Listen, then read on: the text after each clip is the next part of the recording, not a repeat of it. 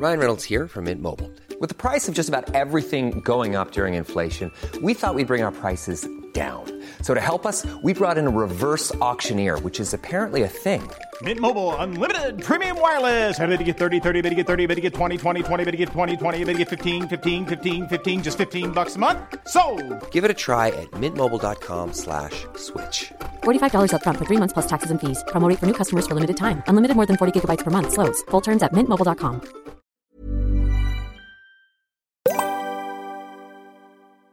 Hola, bienvenidos y bienvenidas nuevamente a su podcast favorito de todo el mundo de todo, siendo este estas morras. Y estoy feliz de estar de regreso, que no podemos aplaudir. Perdón. A ver, a ver, para que también en casa sepan esto.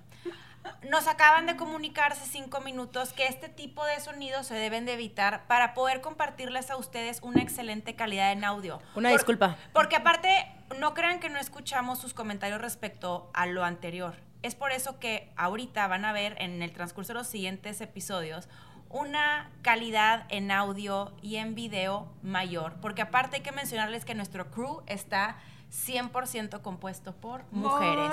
Ahora, ¿cómo aplaudimos? Así, mi reina, así. Muy, bien. Aplausos chinos. Morras. No, es para, es señal. Es- es aplauso de lenguaje de señas. No decían que ser ¿Por qué chinos? No sé, cuando yo chiquita decían aplausos chinos. Además, no mames, Jessica, es así, no. o sea, tú ya le metiste jiribilla. Tú ya le señora grupo. Obviamente Jess le va a hacer así. Voy a caminar como Char. Qué gacha eres. Estoy súper contenta de estar de regreso. Las extrañaba mucho. ¿Hasta cuándo será ya óptimo dejar de decir feliz año y esas cosas? Yo creo que como es nuestro primer episodio del 2024, se vale decir feliz inicio de año. Feliz inicio de año. Feliz, Feliz inicio de año. 2024. Y yo creo que ya después de hoy, jueves 25 de enero, se deja de decir feliz Pero año. vamos a ser miserables. Ya. Como todos los años. Si tú no has hablado con ese amigo, ese compañero de trabajo, ya no aplica decir feliz año. Concurro. Ya pasó. Ya si fue. no le felicitaste el año nuevo hace 20 días, una disculpa. Ya pasó ese momento. Vamos a lo importante que es presentar a mis queridísimas morras, comenzando con mi princess Duvalín. Siempre empezamos Ay, ya, qué hueva, Ay, güey. ¿de nos ¡Qué hueva! nuestro como Estamos- Nunca encontramos, ¿verdad? El que era Sister Charolis. Charolis. ¿Por qué Charolis? Porque son Benifer, según ellos. Como, ajá. Ah. Es que buscábamos un de que no es un ellas. bromance. Ah, Pues, Charolis. según nosotros- Charolis está cagadísimo, la neta sí me gusta Charolis. Sí. A ustedes les gusta, lo ¿Les importante es que les guste a ustedes, Es correcto. Voten. no a nosotros. En la pantalla va a Obvio, ¿no? aparecer Porque era Sister Affair, no sé qué mamá habían puesto. Sí, Muy algo pusieron, pero complicado. nos, como que pues es el que me acordé, entonces era es señal ¿Pero de por que qué es bueno. Charolis? ¿Qué significa eso? o sea, el compuesto. Chávez. Chávez y... Carola Chesolís, no Charolis, perdón. ya te lo chaves. Me encanta. Chávez Muy creativo. Bueno, mi Charolis. Hola, mi reina hermosa. Este, pues qué gusto, ¿verdad? Estar aquí nuevamente, como si no tuviéramos más que hacer. No, pero sí tenemos. de que podría sí estar en gusta. muchos otros lugares en lugar de este. Oye, ¿a dónde mandamos saludos? ¿A qué parte del mundo? Ah, es cierto. Yo quiero mandar saludos, sobre todo a la gente que nos ve en Bangkok. Me encanta. Saluditos. ¿Será de noche, tarde? No sé. No sabemos, la Ustedes es un misterio. Eh, Exacto, así lo mantendremos. Mi queridísima Romina Sacre, ¿Cómo estás, Mariana Chávez? ¿cómo estás tú? Cuéntame cómo te recibe el año. Pues la verdad bien, ¿eh? Fíjate que estoy contenta, tengo esperanza, que eso es lo más importante. El año pasado ya no tenía nada, nada que dar. Eh, prácticamente me drené yo solita, entonces este año tengo muchas ganas de hacer las cosas diferentes. Estoy bien, muchas gracias. ¿A Gracias qué- por preguntar. ¿A dónde mandamos saludos? Vamos a mandar un saludo a todas nuestras morritas que nos ven en Ámsterdam. Aprovechen que las drogas allá sí son legales, porque el mundo está bien pinche loco. Vámonos recio, empezando el año con todo. Degusten con toda plenitud y disfrútense a ustedes mismos de todas estas cosas divinas que te puede ofrecer la ciudad de Ámsterdam. Queridísima Bárbara Redondo Ayala, ¿cómo estamos? Hola, mi Chávez. Muy Hola. bien, estoy muy contenta. ¿Sí? Sí, arrancando el año con todo. Ya te vi aquí con laptop trabajando. Sí, porque mientras grabo un podcast trabajo en mis otros proyectos también. Aquí hacemos de todo, ¿Ya lista para lo que se viene en unos meses? para lo que se viene en unas semanas. Ah, Cierto. ay, lo siento. Ya ven aquí, una disvariando en unas semanitas. En Pero, unas semanitas se viene Decida Summit, entonces estamos a full, arrancando motor. qué emoción. ¿Y hoy a dónde mando saludos? Hoy quiero mandar saludos a muchos lados, no me limites a uno. Ah, muy bien, tú Quiero mandar saludos que nos escriben muchísimo de Canadá. Quiero mandar saludos a las morras que nos dicen de Nueva York, de California, de Texas, de Miami, de Austin también. Y a las morras de Costa Rica, de Guatemala, de Ecuador, también les mandamos muchas gracias. Y a las de Perú, ¿qué onda? Ya estás Las así como la gozadera, güey, como la de gozadera Perú, de Marc Anthony. yo las de Perú. eh, Jessica, para ya, por favor, diciendo, diciendo que siempre vas a decir el lugar de alguien. Pero es que se me hace que ustedes. No aprendes, de Jessica, no retención aprendes. de memoria, y eso que yo tengo cero, ustedes tienen menos 20. Las de Perú las saludé el último episodio. Oigan, te tengo una duda. ¿Quién fue la que saludó a Yugoslavia? Jessica, pero por eso yo dije, el único, yo, yo dije, el único lugar donde no nos escuchan, porque no existe, no existe Yugoslavia. No sé si no lo notaron, que dije, el único lugar que no nos escuchan. No, ese país no Pues, existe. hace para la gente 30 años. de un- del, pasado. que ahora vive en otro país antes llamado Yugoslavia, Que en el futuro independizó y morras independientes, güey, de Yugoslavia. Me encanta. Jess, ¿cómo estás? Hola, mi Feliz Chávez. año. Feliz año, mi Chávez. ¿Cómo te encuentras este año? Cuéntanos. Ay, pues ya descansada. Ve la señora. Ay, pues ya descansada. Ay, qué cansancio. Ay, qué cansada la vida. el nivel de señora al lado de mí. Cansada estaba yo. Lo haces súper inconsciente, ¿verdad? Uy, déjenme ¿Cómo que inconsciente? Es ella. Pero como que no te das cuenta. Que voy a existir, o sea, de que No, o sea, de que sí, tipo de repente, o sea, sí emana esa señora que llevas dentro. Señoritud. ¿Tú crees? La señoritud. Yo digo que es la sabiduría, güey. ¿Y la ves? Me encanta, me encanta, me encanta. Ay, sí, alma vieja, güey, ahora resulta. alma Güey, vieja. malditas envidiosas me dicen, sí, pues realmente es, mucho- es pura sabiduría. güey. No, pues muy descansada, mi. Como diría ¿Cómo Paquito? Paquito de. Miguel, muy descansada, Muy bonito comadrita, todo. ya hacía La falta. encargada de pilas. Lista para todo lo que viene en este año. Me encanta. Bueno, y hoy, ¿a dónde mandas saludos? Pues iba a mandar saludos a, a Lima, Perú, pero ya que me cortaron. Hay otras ciudades en Perú, también puedes decir. Tantas Ah, ciudades. Hay claro, tantas ciudades donde eh, nos escuchan. Machu Picchu. Quienes nos escuchan de Machu Picchu en Perú. Cusco. Sí. Cusco. O sea, a lo mejor hay alguien ahorita que está amaneciendo para recorrer las ruinas en Machu Picchu para que lo hagan escuchándonos. Esta a mí me parece Por una... eso traigo la computadora en realidad, no creen que estoy trabajando. Está haciendo un hype. Callao, en Ajá. Pisco. Está viendo el mapa, Sí. eh, la extensión territorial del Perú para compartirles. No, y también a todas nuestras morras latinas que A Wendy amamos, Zulka. que nos escuchan. A Wendy Zulka. Y de noche. Wendy Zulka es una le Wendy Zulka es a la verdadera morra que deberíamos de traer a platicar. ¿Ubican quién es Wendy Claro. Zulka? Mi Bárbara está como de que como No, si no estoy pensando en la Chola Chabuca también, Ah. en Astrid, la chef, o sea, sí, me, fui Sí, mi Wendy repertorio. Me encanta que mis miradas siempre dicen algo que no va por... bueno. estoy pensando eso. ¿Sabes yo qué pensé de Wendy Zulka? ¿quién es Wendy Cuando Zulka? Wendy Guevara eh, saltó a la fama y decían Wendy, yo siempre pensaba en Wendy Zulka. Bueno, y hay muchas Wendys. Wendy Nos Zulka hizo una gran canción con la Tigresa del Oriente y Delfín Quispe que se llamaba este eh, eh, en tus, tier- en tus tierras bailaré. Ah, Sí, claro. que hoy podría ser muy polémica porque habla de Ah, Israel. claro, ya vi, ya. Entonces, Claro, ya ya. no me voy a meter en ese tema, nada más mencioné a Wendy Zulka. Israel. Y del fin hasta el fin. Sí, Del fin hasta el fin. Sí. No Sí, puede Wendy ser. tiene- puede ser. No. Espérense, Es- que ahora Wendy tiene 27 años. ¿Wendy Zulka? empezó a los Co- 15, 14. Empezó con, con su gran éxito La Tetita. Sí. De día y de noche. Me encantan esas introducciones. Pero- siempre terminan en O sea, de hecho, Wendy Zulka podría ser el, o sea, la persona, pero es hombre, Yahweh, o cómo se llama el de Movimiento Ciudadano, el que sacan a cantar. Ah, sí. Yahweh. Yahweh, ¿no? Creo pues que sí, sí. es como más o menos el equivalente aquí a nivel local, nacional, que justo va agarrando un poco a tono de que Bien vamos a No me copies, no me copies, qué bárbaro. Yo Mira, soy la máster de ligar una idea y con la otra, no la mames. Yo, ¿qué tal? Aquí van a empezar ustedes a ver cómo podemos desviarnos del tema, pero ustedes mismos juzgarán quién tiene la mayor habilidad para bajar el balón respecto al tema a tocar. Yo. Yo no sé, pero ahorita aquí, yo de Wendy Zulka a Movimiento Ciudadano, Güey, ese, ese pase no lo hace ni pinche Messi, güey. ni Brady O juntos. sea, o el sea, Barcelona ni juntos. no ha tenido pases como Es esos. correcto. Aquí Bueno, ni Maradona tuvo Amazonas. esos pases. Pero Literal. la mano de. Dios, ni la mano de Dios Las, sí Amazonas sí tienen esos pases. Y además, tengo que Ah. decir, ¡Ay, luego, luego! este año arrancan las Amazonas también con la Jenny Hermoso. Ya en sé. el Eso sí. Oye, yo quiero una foto con. Jenny Hermoso, ¿se Yo puede? quiero una foto con todo el equipo. Y, También. bien, ajá. Bueno, sí, obvio. Sí. Sí, saludos a todas las de Saludos, Tigres sí. Femenil, las Amazonas, pero también a todas O las sea, que...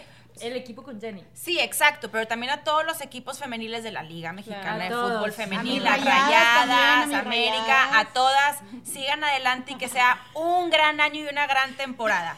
Bueno, sin más preámbulo, ya saben que si para esas alturas no saben quién soy yo, ustedes están mal, no yo. Pero como quiera, yo les voy a recordar quién soy. Yo soy Mariana, mejor conocida como La Chávez, y ya saben que con La Chávez ya se la chaven. Muy bien, hermoso. ¿Y a dónde manda saludos? Yo mando saludos a mis queridísimos paisanos mexicanos. Porque quiero decirles que ahorita vamos a empezar este año con un gran tema.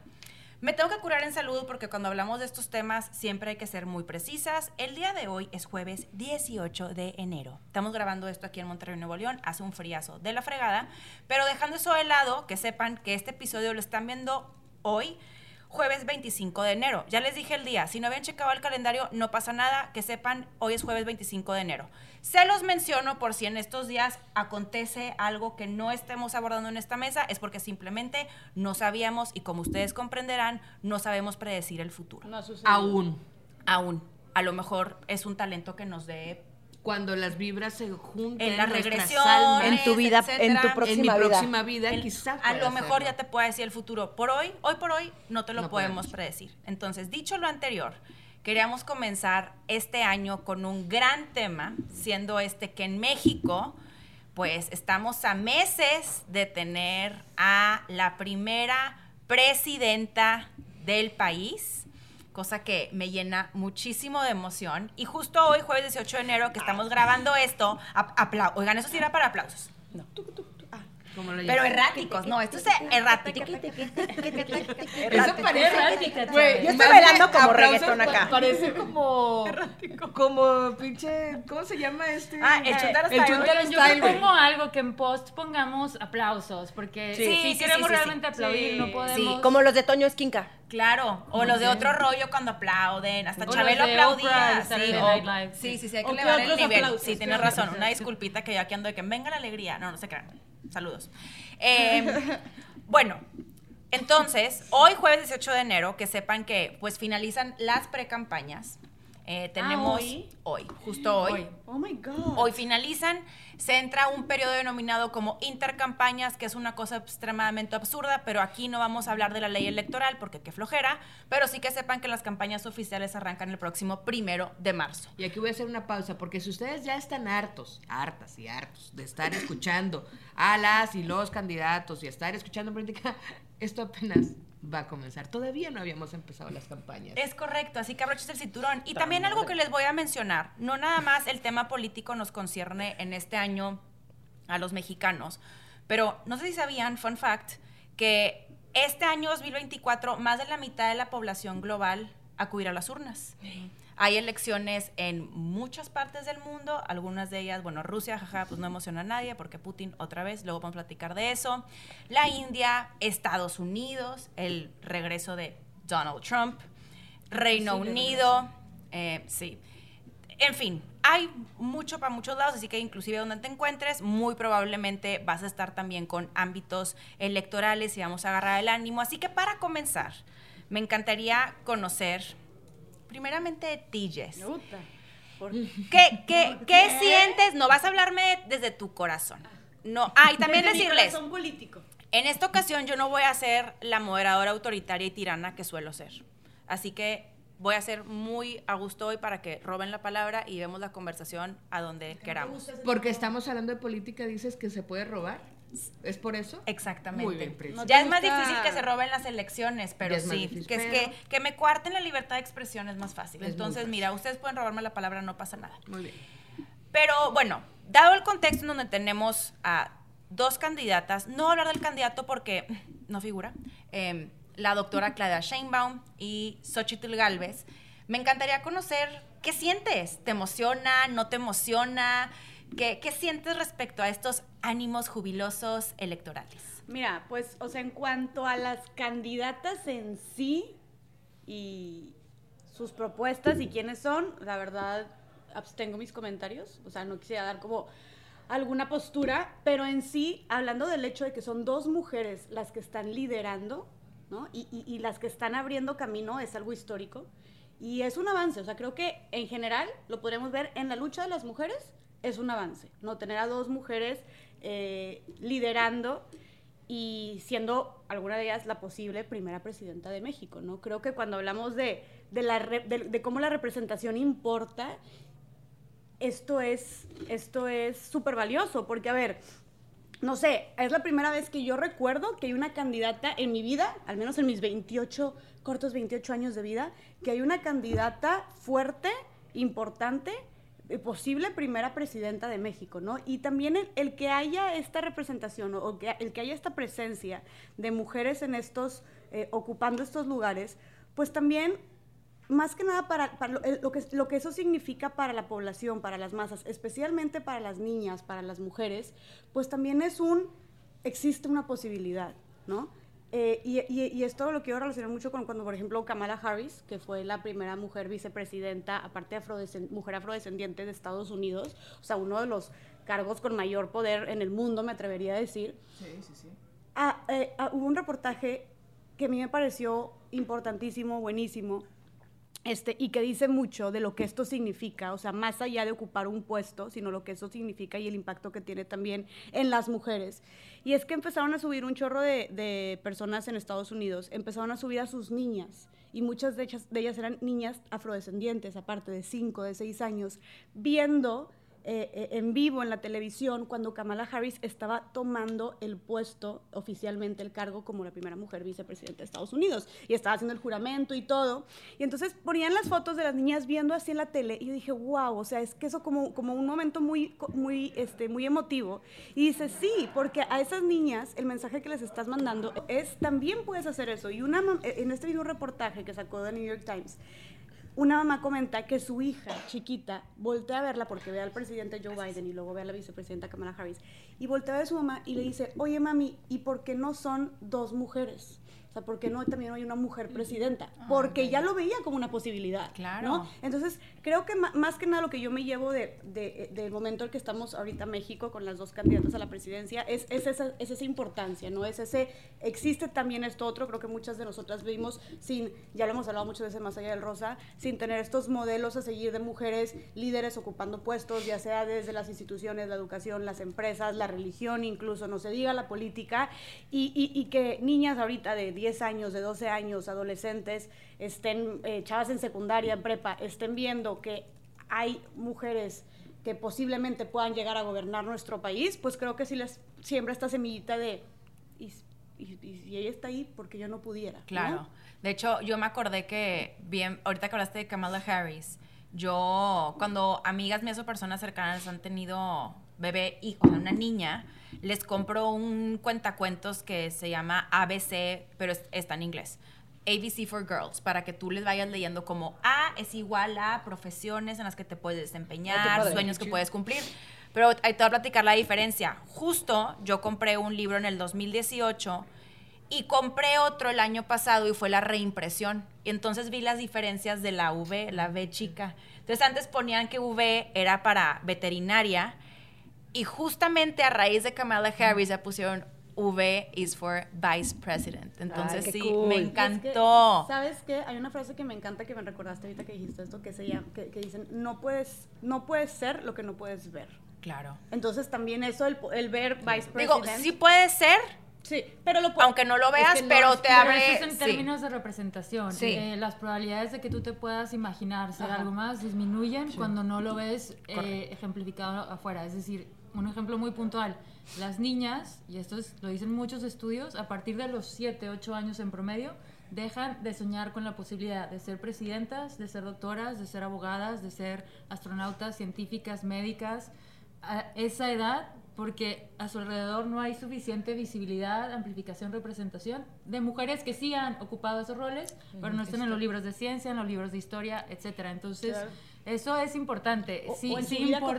también. No es, no es que no lo podamos ser, pero la capacidad de imaginarnos se reduce. Tienes toda la razón, porque ¿a quién, crees el- ¿a quién creen que se le redujo? A mí. A mí siempre me criaron haciendo, bueno, porque era lo que conocíamos, aparte no habían cuotas, que tú como mujer entrar a la política era más o menos parecido a lo que era entrar a la- al mundo del espectáculo y la televisión, que era equivalente a haces algún tipo de favor sexual, o como por qué vas a encontrar tú un espacio ahí. La política es de hombres. Y soñar Justo. estas cosas era imposible porque no era un espacio en el que teníamos cabida las mujeres. Que bendito Dios, o sea, ya me queda más claro, porque entonces de niña dijiste, bueno, no puedo ser presidenta, quiero ser como Andrea Legarreta, pero gracias a Dios luego creciste y ya... Conocí a Carmen Aristegui. Quien vio el Andrea, me encantas. de- Sí. Sí, hagan, no aclaración, hagan la aclaración de que todo bien con Andrea Legarreta. Todo bien, pero- Excelente. Eres una de- mujer admirable y te respeto mucho por toda tu chamba. Pero como yo tenía otro tipo de aspiraciones y no encontraba justo a alguien que me diera un luciste en el camino, Beatriz Paredes sí también. Bueno, hay muchas mujeres en la política que ahorita vamos a platicar de ellas, pero sí, exacto. es Quiero importante. decir dos comentarios antes de que la- lo pases la bolita para otro lado, que es eh, al comentario de Jess que no podemos emitir una opinión sobre sus propuestas, también es porque no las conocemos. Ha habido indicios de lo que ellas les interesaría cambiar si es que llegan a ser las presidenta electa una a la otra, pero no es sino hasta el primero de marzo que ellas presentarán oficialmente sus propuestas como candidatas a México. Y a raíz de eso también les quiero nada más decir algo, eh, que, que sepamos y ahorita podemos reflexionar sobre esto. A raíz de que tenemos una ley electoral que es sumamente absurda y urge una reforma a la misma, entonces al no estar debatiendo necesariamente las ideas, las propuestas, los proyectos de las candidatas, ahorita se está reduciendo el análisis de las mismas a cosas tan absurdas como su aspecto físico, Sí. cómo es que hablan, quién está detrás. Estamos meramente cayendo también inclusive en una muy mala práctica porque esta ley te lo impide. Entonces, a partir del primero de marzo, y esto, ojo, sí lo quiero mencionar porque no es necesariamente eh, y sinónimo a que a partir del primero de marzo, porque hayan proyectos, ideas y propuestas sobre la mesa, esos calificativos tan absurdos dejen de llevarse a cabo, se debería de hacer, pero es que ya podremos conocer entonces qué están buscando ellas como candidatas junto con sus equipos, gabinetes, etcétera. Romina, ¿tú cómo te sientes tras lo ocurrido? ¿Te lo llegaste a imaginar mientras crecías? ¿Te gusta? ¿No te gusta? ¿Te imaginabas algo distinto? Cuéntanos. No, para mí también fue una sorpresa, ¿eh? El ver a dos mujeres en candidatas, güey, no sé en qué otro país ha sucedido esto, ¿sabes? Un Estados Unidos, aunque ahorita esté pasando por unas crisis, ¿verdad?, de democracia y bien fuertes. Muy. eh, el ver a dos mujeres sí me emocionó. O sea, cuando salió Xochitl a decir que quería ser la que era la candidata, dije, órale, güey, se va a venir fuerte y va, y va a ser algo muy interesante que siento que va a pasar a la historia. Em, Porque ya estaba Claudia. sí, porque estaba Claudia. Ay, güey. No, estaba, No, no, a ver. no. Sí, Ah, sí, sí, pero es importante. pero todavía Sí, sí. no estaba. O sea, No, estaba. estaba cantada. es- Estaba estaba, cantada. cantadísima, güey. Pero yo que no también parezca que es como recuerdo- cuando salió Xochitl me emocioné. Es como. Sí. quería cuidar Ajá. como eso, nada Ah, más. ok. de que no es que se. Vaya, estoy no, es que te emocionaste Por específicamente Xochitl, porque salió porque el ya estaba muy fuerte. Exacta- Sí, exactamente. ese- ese era mi Sí, era ver, ajá, era ver que de la que de la coalición opositora también estarían optando por una mujer es- como candidata. Entendemos que Rom quiso decir eso y queremos dejarlo muy claro que es la emoción fue a raíz de que, wow, van dos Sí. mujeres. Sí, sí, sí, porque estamos en una sociedad tan despolitizada. No, Sí, es que claro. no, te voy a platicar porque quiero- Quiero güey. Eso es lo que yo siento cuando hablo y empiezan todas a terminar de hablar por mí y me quedo yo, bueno, gracias por terminar mi frase. No, Ah, pero no. aquí Ok. no es que terminara su frase. Me pareció importante precisar esto porque este clip solo pareciera que te que estás decantando por una, lo cual estaría perfecto, pero sé que no es el caso. En el contexto en lo que Tú lo que estás sabes que no quiero votar por Xochitl. Te Ah, conozco. No, no, no, a no, ver. y está bien. no, vaya, no es el punto, pero no estabas fijando una postura política. O a lo mejor sí. Ah. No, no estaba No, fija. no a ver, déjame terminar fijando. porque se me va el pedo. Y estoy muy, estoy cansada. Este, me emocioné de ver a Xochitl justamente por esto que dicen, porque iban a ser dos mujeres en las coaliciones que además, güey, ni entendí ya que era toda la coalición del partido de Xochitl, que son como todos los partidos, todos en contra de Morena, ¿no? Es prácticamente todos en contra de Morena. Ahorita mencionaste tú, eh, Carol, que Claudia todavía no era la candidata oficial. Pero justo, estaba cantadísimo y además algo que sí se me hizo muy cabrón fue que empezaron a pintar bardas, güey, de hashtag es Claudia como desde diciembre del 2022. O sea, trampita, trampita. Y eso a mí me caga. O sea, sí lo voy a decir abiertamente. O sea, porque más allá de no sé cuáles vayan a ser las propuestas de Claudia Sheinbaum, yo voté por ella cuando para jefa de gobierno en la Ciudad de México. eh, y, y se me hizo como muy chafa que empieces a hacer campaña desde muchísimo antes como para meter el Inception en la gente, de cuando salga tu nombre digas, ah, ¿dónde le he visto? Ah, claro, güey, en todo mi pinche pueblo eh, hay una barda pintada con el hashtag es Claudia. Pero bueno, independientemente de mis sentimientos y emociones alrededor de eso, eh, pues creo que sí es algo, eh, es algo emocionante, es algo que sí debemos de observar muy de cerca. Es algo también, creo que un, no porque sea mujer una vez más, va a traer a lo mejor una agenda de perspectiva de género. O sea, creo que el tema de las 11 mujeres que son asesinadas todos los días por 11 hombres es algo urgente que sí se tiene que poner sobre la mesa y que te- nosotras tenemos que exigir, pero que también es un resultado, estoy diciendo muchas cosas así porque así funciona obviamente, pero que también es un resultado de algo que llevamos construyendo las mujeres como movimiento los últimos 10 años. Y eso también se aplaude. Ahora, vamos a ver qué pedo. O sea, qué van a. Qué, de, qué, de, qué, de qué viene. Y creo que es también. Haya gente allá afuera diciendo. Ay, no, es que yo de política no entiendo. Ay, es que eh, yo a mi política no me meto. Está perfecto, pero es tu responsabilidad y es tu obligación como ciudadano ir a votar. Punto. O sea, a mí yo creo que también debemos de nosotras usar nuestras plataformas y tú, persona que nos estás viendo, aunque tengas 10 contactos de WhatsApp, que sí tienen que ir a votar. O sea, eso es una responsabilidad porque no se vale después quejarse y estar nada más mentando madres en Twitter o X o como se llame ya la plataforma. Este, Ah, X de verdad, es que no, yo digo X. sí, ah, bueno, X. X, sí, exacto, X, X, en X, este, si no vas y ejerces tu derecho como ciudadano, güey. Entonces, creo que sí hay que informarnos. No hay que estar desinformando también, porque eso es muy de la tía Yoyis. De pronto empiezan a mandar de que, miren lo que me llegó. Y entonces, güey, ya sabes, de que reenviado dos millones de, ay, perdón, dos millones de veces por WhatsApp, como hay que informarnos bien, hay que ver las fuentes, hay que cuestionarnos, hay que tener estas pláticas y que nos vayamos mucho más allá de esto que mencionaste, Mariana, de cómo se ven las candidatas. O sea, perdón, pero ahorita que estabas diciendo esto, pensé en lo, o sea, vomitivos, que son muchísimos de los políticos en este país, físicamente hablando. Pero nadie habla de ellos. O sea, ¿o qué a decir que Javier Duarte podría entrar en los 10 más sexys de qué lista, cabrón? O sea, los 10 Al lado de Tom Hardy. Bo- al lado de mi, Ja- al lado de, tu Jason Momoa. Duarte y Tom O Hardy. sea, no mames. ¡Qué Deja caer horror! la Romy, güey. ¿Eh? ¿Qué? Aparte de Javier Duarte, o sea, Todos están culeros. O sea, no habría uno, no habría uno que yo dijera ni siquiera porque fuera mi sugar, güey. O sea, como no, de ese en mi peor peda. hizo, No. o En- ni en mi peor peda, ni en mi peor peda, güey. Qué horror. Están culeros todos, ¿ok? culeros. Entonces, Ok. ni empiecen a decir de Xochitl y de Claudia, ¿ok? No empiecen a meterse ahí. Tú estás más culero. Quiero decir algo y eso es bien Ya me voy. importante. No solamente Muchas gracias. nosotros, Trop. no nada más la tía Yoyis, pero el tío Pepe también. es lo que te iba a decir, ay, tío yo-yo. Porque llega el tío Pepe, que su fuente es Facebook. Ajá, ¿no? sí, justo. No, fake news. Sí. De hecho, en el Foro Económico Mundial que arrancó esta semana en Davos, eh, anualmente publican un estudio que hacen cuáles son los riesgos globales que les tenemos que prestar mayor atención. Y el número uno, por primera vez en los 50 años que tiene el foro, es la desinformación, el fake news. Entonces el tío Pepe que luego llega, no, pues es que mi compadre me dijo, porque tiene unos amigos ahí bien metidos, bien adentro, y te dan su análisis de que creen que traen la información de última hora. También tío Pepe, mejor le fuentes. Su amigo bien adentro suele estar con banderitas en los cruces de las avenidas principales o ser la botarga del partido.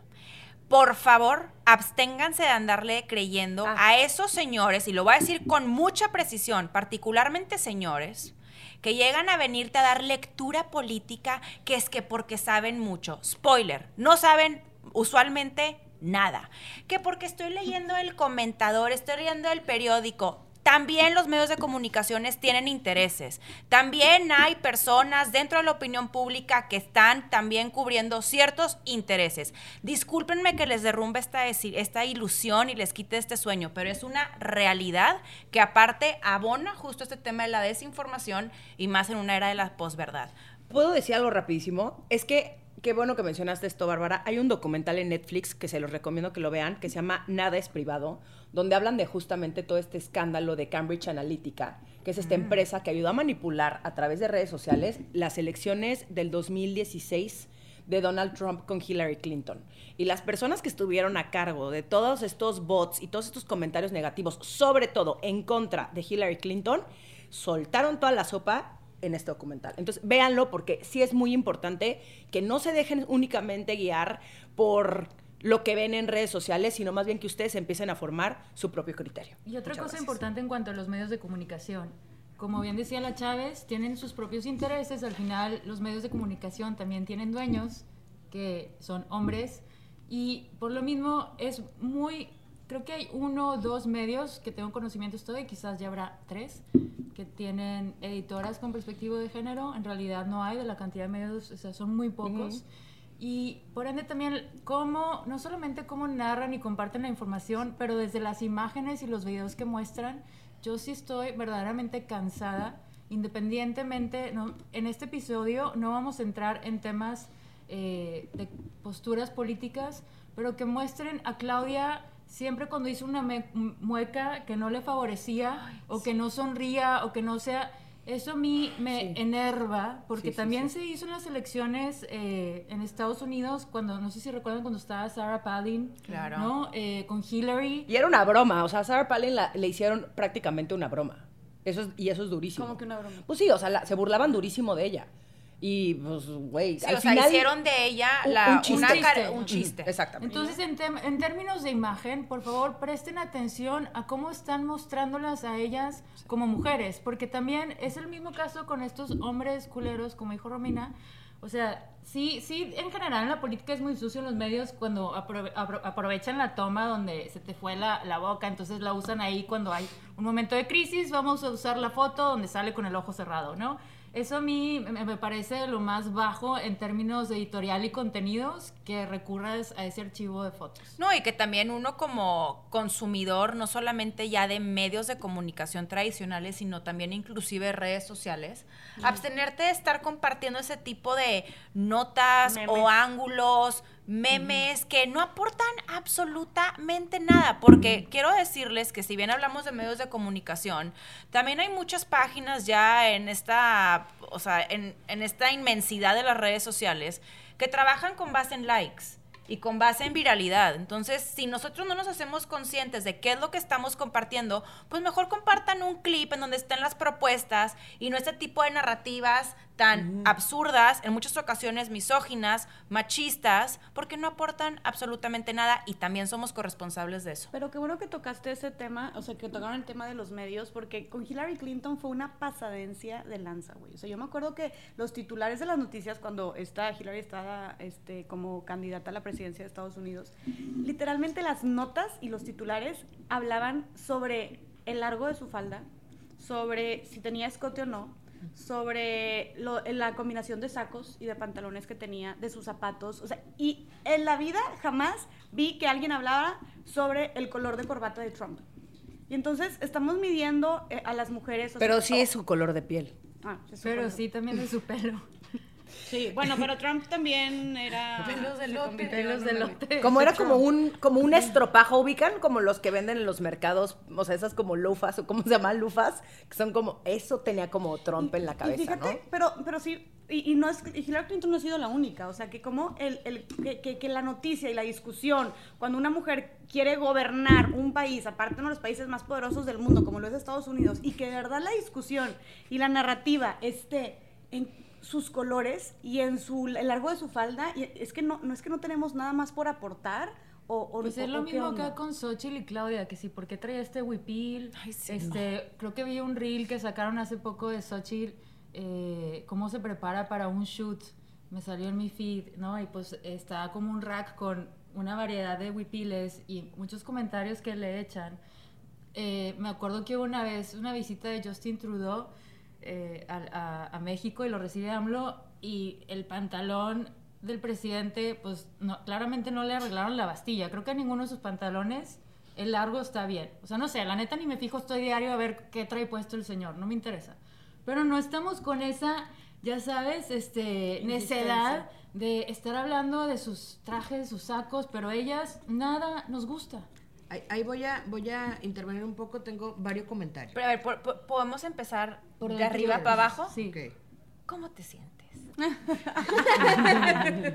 no, a ver, vamos de arriba para abajo Sí. así en, en la pirámide. Primeramente, ¿qué significa para ti esto? ¿Te emociona, no te emociona? ¿Qué sentimos al respecto? Y de ahí llévatelo donde quieras. donde me dé mi gana. Tú, dale. Yo muy bien, princes. Eh, claro, me parece un hecho histórico que estemos hablando de dos mujeres con grandes posibilidades de llegar a la presidencia.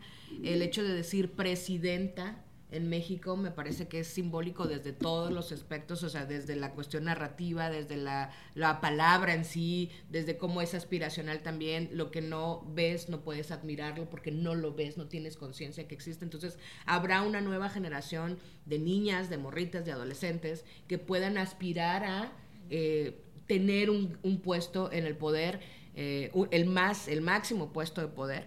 Eh, obviamente coincido en que una mujer que llegue a, a presidenta no necesariamente traerá una agenda con perspectiva de género, pero el hecho de que ya llegue es un gran paso, independientemente de si después no es lo que queremos, porque también esa es otra cosa que lo hacemos muy, muy, muy seguido. Eh, la pregunta que está general en, en- en el aire es, ¿está México preparado para una presidenta? Güey, nunca se hicieron esta pregunta, ¿está México preparado para un hombre presidente? Evidentemente no no teníamos esa misma perspectiva y desde ahí estamos eh, abordándolo de un lado inadecuado. ¿Está México preparado para una presidenta? Güey, México no ha estado preparado tampoco para un presidente.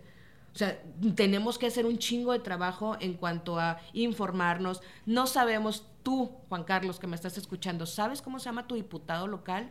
No, no sabes. Mari Carmen tampoco sabe. En general no nos informamos de política.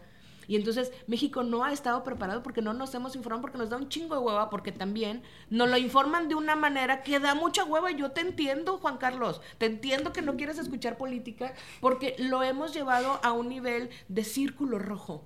Y hablamos desde la política como si fuera la gran mamada. Güey, se puede explicar de muchísimas formas la política, pero hemos decidido, y digo hemos porque somos parte de estas voces, abordarlas desde otro espacio. Entonces creo que hay un chingo de cosas que cambiar en cuanto a cómo se aborda la política como ciudadanos, pero también como medios, pero también como representantes, pero también como gente que tiene cierta eh, posición en, en- los espacios, ¿no? Eso por un lado. Luego, eh, la ropa, ah, hay un, un experimento, más que un estudio, un experimento que se, que se hizo en Inglaterra, en donde dos comunicadores, un, un hombre y una mujer, eh, llevaron, el hombre llevó el mismo saco y la misma corbata durante dos semanas y la mujer llevó la misma ropa durante dos semanas. Por supuesto que nadie notó que el vato traía la misma maldita corbata y a la mujer para el día dos ya están diciendo repitió ropa. Y eso tiene un chingo de connotaciones, no solo en cuestiones de género y de cómo juzgamos, sino, güey, obliga, y, y- estoy haciendo comillas porque, porque podemos decidir no, pero obliga o orilla de alguna forma a las mujeres a un consumismo que nos lleva a otros problemas, al fast fashion, a la- al estrés por qué me voy a poner, a comprar más ropa para no repetir, porque entonces cómo voy a repetir un vestido. El Que- derroche económico el- también, o sea, que todo el boom que impacta, que también me parece muy maravilloso que Romina lo ah, podrá ampliar es como experta en pop, de cómo las mujeres en la alfombra roja ah, ya hay un como un movimientillo ahí de, güey, sí, repito vestidos, ¿y qué tiene, güey? No pasa nada. Entonces, bueno. Y lo de la ropa, solo para cerrar este punto, sí creo que también es política. Es decir, acuérdense que cómo nos vestimos, lo que decidimos usar, a quién se lo decidimos comprar, cómo, des- o sea, todo lo que decidimos usar como ropa es política, es una postura política. Si Xochitl y Claudia salen con un huipil, sí ciertamente la conversación no tendría que ser el huipil, pero sí es muy simbólico porque le están hablando a un tipo de persona, porque están queriendo conectar con un tipo de persona. Es muy simbólico que nunca se pongan un huipil y que de repente salgan con un huipil. ¿De qué me estás hablando? Es político. Todo Xochitl lo que hace... Entonces estoy hablando de Claudia. Ajá, claro. ya sé. No, pero bueno, nomás eh, que la gente que no sepa, o sea, dejemos que, claro. que busquen. Y Pero, pero, pero sí creo que, y, pero y eso no significa que no esté de acuerdo en que el tema no tendría que ser eso, pero también que no nos cerremos a que todo lo que hagan las candidatas y el candidato, que yo como quiera sí voy a hablar poquito, este, tiene que ver con influenciar, con, toma- con, con hacernos que tomemos decisiones. El color que usa, la pose que es, es su colita de caballo o no, su pelo suelto o no, su huipil o no, a dónde va. Van a empezar a ver, y eso lo hemos visto cada campaña, y yo quisiera pedirle enardecidamente a los políticos y las políticas que por favor paren eso de ir a comer tacos. Ya, güey, ya sabemos que comen. ¿Por qué todos van a comer un puesto de tacos? Es que son bien humildes. Pues es que son bien humildes. Es que mira, ve cómo es un... sencillos. Ay, por el amor de Dios, dejen de hacer eso. Oye, Estoy harta. Oye, hablando de esto, qué, qué bueno que lo mencionas. También paren, por favor, estos hombres eh, candidatos que ahora quieren ser eh, jefes de gobierno. Tú sabes de quién estoy hablando. Este, estos, que siempre se toman fotos con doñitas. ¿No? Abrazando- Como abrazándolas. Todos. A es ver, como así. hay un Esta es la foto. Y la por doñita sí. excelencia Espérate, la doñita lo ve. en la comunicación política. Así, esa. es una. Ahora falta también El niño con moco. Con moco. Esa es otra. Pero como. También hay otro acto que te están boleando los zapatos. Ese también es en la plaza municipal, bueno, Y con un el bolero. acto por excelencia O la persona y el bolero. en silla de ruedas también. Sí, o sea, e- ese tipo de cosas, la comunicación política es importante nada más que sepamos que todo lo que hacen los políticos, tu política favorita, tu político favorito está planeado. Ahora, algo bien importante, dos temas. Uno, la comunicación política también responde a lo que el elector quiere. Claro. Entonces, si ellos siguen viendo que es atractivo para el elector estas fotos con la doñita, lo van a seguir haciendo. Algo de lo que dijo Carol del por qué no hablamos de política y demás, y es muy de círculo rojo, quiero que sepan que la ignorancia es sumamente lucrativa. Entonces, hay un interés real de que la mayoría de la población desconozca estos temas porque también eso tiene una incidencia directa en la rendición de cuentas. Y para un político no hay nada mejor que nadie esté poniéndoles el dedo encima y que sepan cómo operan, porque, insisto, es de la ignorancia, cómo lo voy a exigir. Claro. Eh, y te voy a decir algo que sí voy a decir nada más del tema del candidato, que es Jorge Álvarez Maínez, de Movimiento Ciudadano.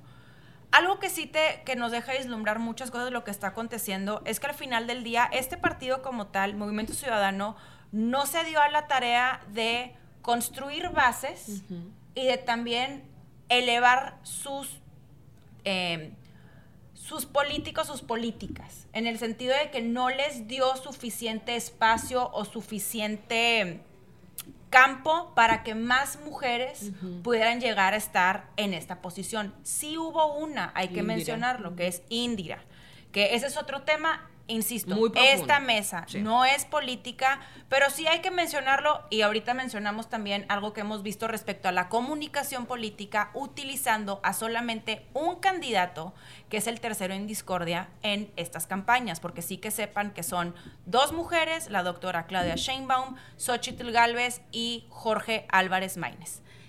Vi, no te preguntaba a ti cómo te sientes. Yo estoy muy emocionada. Me Sí. encanta tener la oportunidad de vivir este momento, como hemos dicho, histórico, que podamos decir las candidatas, que podamos, coincido con muchas cosas que, que han, dicho, que han dicho todas hasta ahorita, Eh, y quiero irme entonces por ese lado. Mi emoción está y apoyo a ambas. O sea, sí es importante reconocer que también están ahí por talento propio.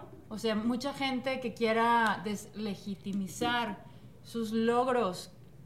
No estoy hablando, también tendrán sus fracasos. O sea, todos los humanos tenemos logros y fracasos, pero es también el mérito que tienen en sus carreras. Tienen toda mi admiración como candidatas. Ahora, algo bien importante en esta conversación es que hoy por hoy el padrón electoral está compuesto por 52% mujeres. Mujeres. ¿Qué quiere decir? Que entonces tenemos una responsabilidad como mujeres, si la queremos tomar o no, de, de nuevo, estar informadas. Y hay algo que les quería compartir súper interesante, que el hecho que hoy estén dos candidatas mujeres es también reconocer el esfuerzo de los diversos movimientos de mujeres en términos políticos, sociales, de justicia, porque en gran parte la lucha que hemos venido haciendo todas nos permite hoy tener a dos candidatas mujeres. Y quiero resaltar algunos datos importantes. En 1996 fue cuando se instalaron las cuotas de género por primera vez en México, a raíz de una evolución a nivel internacional, a nivel global, de eh, involucrar a más mujeres en la política. ¿Quieren nada más explicar las cuotas de género? ¿Qué son las cuotas de género? Las cuotas de género son como una medida, una estrategia para que puedas involucrar a mujeres por ley en algún porcentaje, el que se decida, y que si tú no cumples con ese porcentaje, no se te permite participar. En este ejemplo, en el 96 era que tener mínimo... Gracias, Chávez. Eh, no sé, voy a, voy a poner otro ejemplo que no tenga que ver con política. La Unión Europea eh, lanzó esta cuota de género que todas aquellas empresas que cotizan en la bolsa tienen que tener como mínimo 40% de mujeres en sus consejos de administración. Entonces, hoy por hoy en México, para contrastar, solamente 10.9% de los consejos de administración son, tienen a mujeres. Es, un- es un- una diferencia muy grande. Y la otra cosa interesante es que desde el 2019 se ha tratado de... No se ha aprobado su totalidad, o sea, está ahí, la Chávez les puede hablar más de eso. Se aprueba la paridad de género en la Constitución, pero en, en Nuevo León sigue siendo un tema, entre otros estados también. Pero esto es a raíz de la presión global. O sea, sí quiero decir y recalco en esto que es un esfuerzo de todo lo que, sucede en la música, en el cine, en el deporte, eh, en lo empresarial. O sea, esto es un esfuerzo colectivo. Y en el caso particular de México, para cerrar y para que entiendan por qué es mi nivel de emoción, hay cuatro mujeres que hubo muchas más, pero que hoy por hoy se les reconoce quienes iniciaron la lucha por el voto en México, que son Hermila Galindo, eh, Elvia Carrillo Puerto, también está Sofía Buentello, Refugio García, ellas fueron pioneras en México del voto sufragista. Eh, hicieron un congreso muy interesante que fue el segundo congreso feminista en América Latina, creo que el primero fue en Argentina, estamos hablando de los 20, en el, creo que en el 29 se hizo acá, Wow.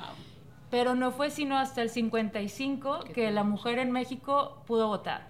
Y importante mencionar, aunque lo hemos dicho en otros episodios, que no fue sino hasta gracias a un movimiento que lanza Eufrosina Cruz Mendoza, que es hace casi 15, 16, 17 años que por primera vez la mujer indígena también puede votar en México. Sí, porque en el 55 las mujeres, o sea, no, no, No. no se incluía a las mujeres. No. Pero votar y ser votadas, ¿no? Votar y ser votar y ser votadas. votadas, sí. Hay muchas mujeres, inclusive, yo lo, voy a mis abuelas y, proba- y las suyas, que imagínense que en cuestión de 70 años lograron participar, poder votar, y ahora aparte van a poder votar a una mujer. Sí, eso está cabrón. Eso es algo Sí, sí está impresionante. chingoncísimo. Y creo que como que de pronto no nos detenemos a decir, oye, 70 años no es nada. ¿Sabes? Que de pronto también es bien importante hacer hincapié en lo que dices, porque conforme vayan creciendo estas nuevas generaciones, recuerden que todos los derechos que logramos conquistar las mujeres no son derechos que están escritos sobre piedra, siempre están en riesgo. Y el que no conoce la historia está condenado a repetirla. Ahorita ustedes que nos escuchan, que van a estar votando por primera vez a dos mujeres en sus boletas, cuenten estas historias también, porque es, es el resultado de muchísimos años de lucha, que qué increíble que lo veamos como ya algo normal. Sin embargo, esto no significa que el día de mañana, el 2030, vayamos a estar en las mismas circunstancias. Otra cosa que quiero decir, hincapié importante de lo que hablábamos de la paridad de género específicamente en el ámbito político. No se me equivoquen ni por un segundo en estos discursos de es que las capacidades, es que se lo merecen. No. Y nada más nosotros la puerta porque, la puerta, la mesa porque ya me llamaron la atención y yo quiero darles excelente audio. Pero ganas no me faltan. Quiero que sepan que si no es por esas cuotas, a las mujeres no nos abren ni por ningún error algún espacio. Las mujeres hemos estado llegando a raíz de esas cuotas, porque justamente el ámbito más difícil al cual entrar es el político. Estas cuotas nos han permitido el que tomemos estos espacios. Si a mí me preguntan, yo me auto preguntar, yo estoy muy emocionada, pero también estoy muy preocupada. Y les voy a decir por qué. Porque va a depender muchísimo de cómo desempeñen su trabajo el que más mujeres puedan aspirar a tomar estos puestos y tener estas incidencias. Aquí voy a hacer... ah, Eso es rápido. Esto que acaba de decir la Chávez es, si parte de nuestra conversación se centra en su mayoría, que prestemos atención, si los hombres nos abren la puerta del carro del restaurante, pero no estamos hablando de que nos, no se nos abre la puerta, los espacios más importantes de toma de decisión es donde tenemos que estar fijando la verdad hacia dónde queremos ir. Yo no me interesa que me abran la puerta, quiero que me den un lugar en la mesa. Y ahora, nada más, Damn, me gusta mucho la palabra de la cuota de género es para corregir. Ese es el término adecuado de mí cuando le leí, me parece que no hay la palabra que lo defina mejor. La cuota de género, de género es para corregir una desigualdad sistemática, sistémica y ancestral que ha habido en la política. No se equivoquen, ni por un momento, y aquí yo también asterisco, manoteo en la mesa, no se equivoquen que la cuota de género es un regalo, es una corrección. Estamos corrigiendo lo que siempre debió ser y no tuvimos. Y ojo, está la mujer capacitada, es que le abren la puerta a pura mujer que quizá no esté capacitada solo por una cuota de género. Sí, te estoy arremedando a ti, Rodrigo. Los hombres están capacitados, todos los hombres que han ocupado puestos están capacitados, todos tenemos un jefe pendejo. Y tú sabes de quién estoy hablando. ¿Tu jefe estaba capacitado? No. ¿Van a aprender? Sí, sobre la marcha. Bueno, ¿qué dijo Luis Videgaray? Pues yo aquí vengo a aprender, don vergas. Con esa sí, porque es un hombre blanco, hetero, cisgénero que tiene toda la posibilidad de decir, aquí vengo a aprender. Si una mujer hubiera llegado al puesto de Luis Videgaray, si no se acuerdan, buscan en Wikipedia, ya está la historia. Hubieran llegado a ese puesto a decir, si Claudia Ruiz Massieu hubiera hecho, pues yo vengo aquí a aprender, le hubieran hecho trizas. Oh. Las mujeres nos vamos a equivocar, pero vamos a recomponer, porque apenas estamos empezando. Como el otro día que la Chávez y yo estábamos en una mesa con un subsecretario de gobierno, un secretario de gobierno y nos dijo, yo, miren, debería de estar retirado en mi departamento en Cancún. ¿Qué haces aquí? Vete a tu departamento en Cancún. No, y mi grillete no me deja, dijo. o te quejas cada vez que te entra el pago. No, ¿verdad? Y, y que otra cosa es que también... No, oh, ay, no, yo ya también ya estoy muy enojada. Oiga, mira, son las 11 y cuarto y yo ya estoy, pero mira, Estoy furiosa. molestísima. Y que otra cosa también es que cuando hablamos de las cuotas de género en el gobierno, tampoco podemos cantar victoria, porque tampoco garantizan nada. O sea, porque también hay muchas estrategias que hacen ahí los partidos para que a final de cuentas las mujeres no terminen en esos puestos. No, depende, porque tienes que cumplir la ley.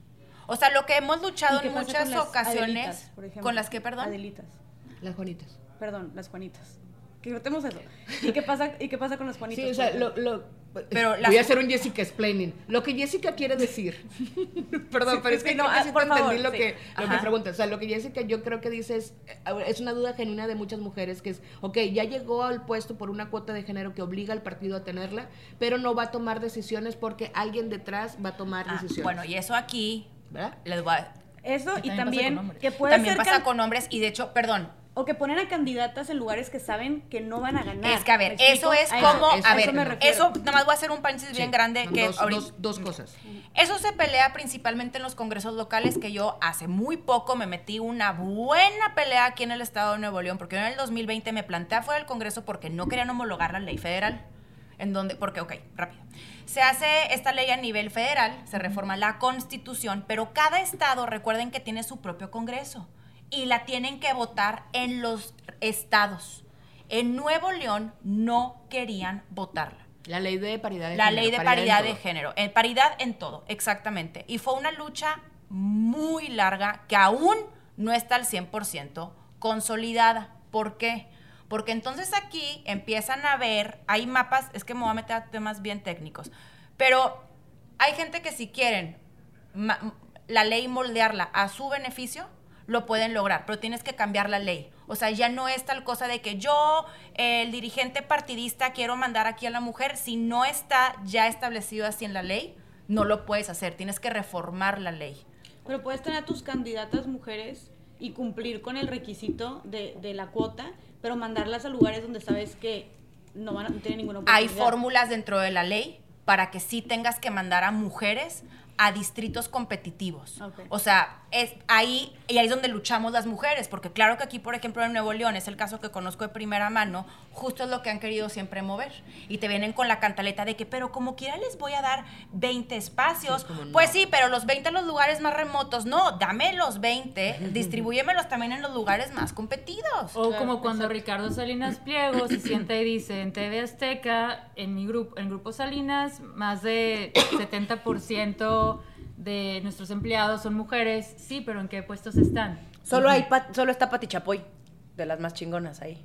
No, pero incluso desde el corporativo, ¿quiénes están en los consejos de administración? ¿Quiénes son los ejecutivos? Y yo creo que, o sea, para que lo vayamos también comparando con otros espacios, porque lo que quiero llegar es, es bien importante que sí existan estas leyes y estas reformas, pero mientras el club de Toby siga siendo el mismo, mientras el pacto patriarcal esté ahí presente y mientras no entendamos lo que realmente significa sororidad, que nos necesitamos de entre diversas industrias apoyar unas a otras, pues por eso nos van a dar los distritos que nadie voltea a ver, Claro. por más que esté la ley, o por eso, como bien dice Jess, bueno, ya la ponen ahí, pero ¿quién también está alrededor? O sea, no el hecho de que ella ocupe el puesto, los que en esas mesas es, puede ser esta candidata rodeada de mayoría de hombres. Ese, ese ejemplo nada más quiero para llevarlo a, a los medios de comunicación sucede mucho y creo que también es mucho más fácil de entender. En los medios de comunicación no hay un manual, hay un manual específico para abordar los temas de paridad de género y equidad de género y para limitar la violencia política de género. Este, pero no lo siguen. ¿Por qué? Porque no hay mujeres en puestos de poder una, un medio o una organización puede decir, en mi medio de comunicación tenemos más del 60% de mujeres, sí, pero no es ninguna es directora de área o ninguna es, o sea, no es, no es editora siquiera, ¿no? Es como la reportera que no toma decisiones.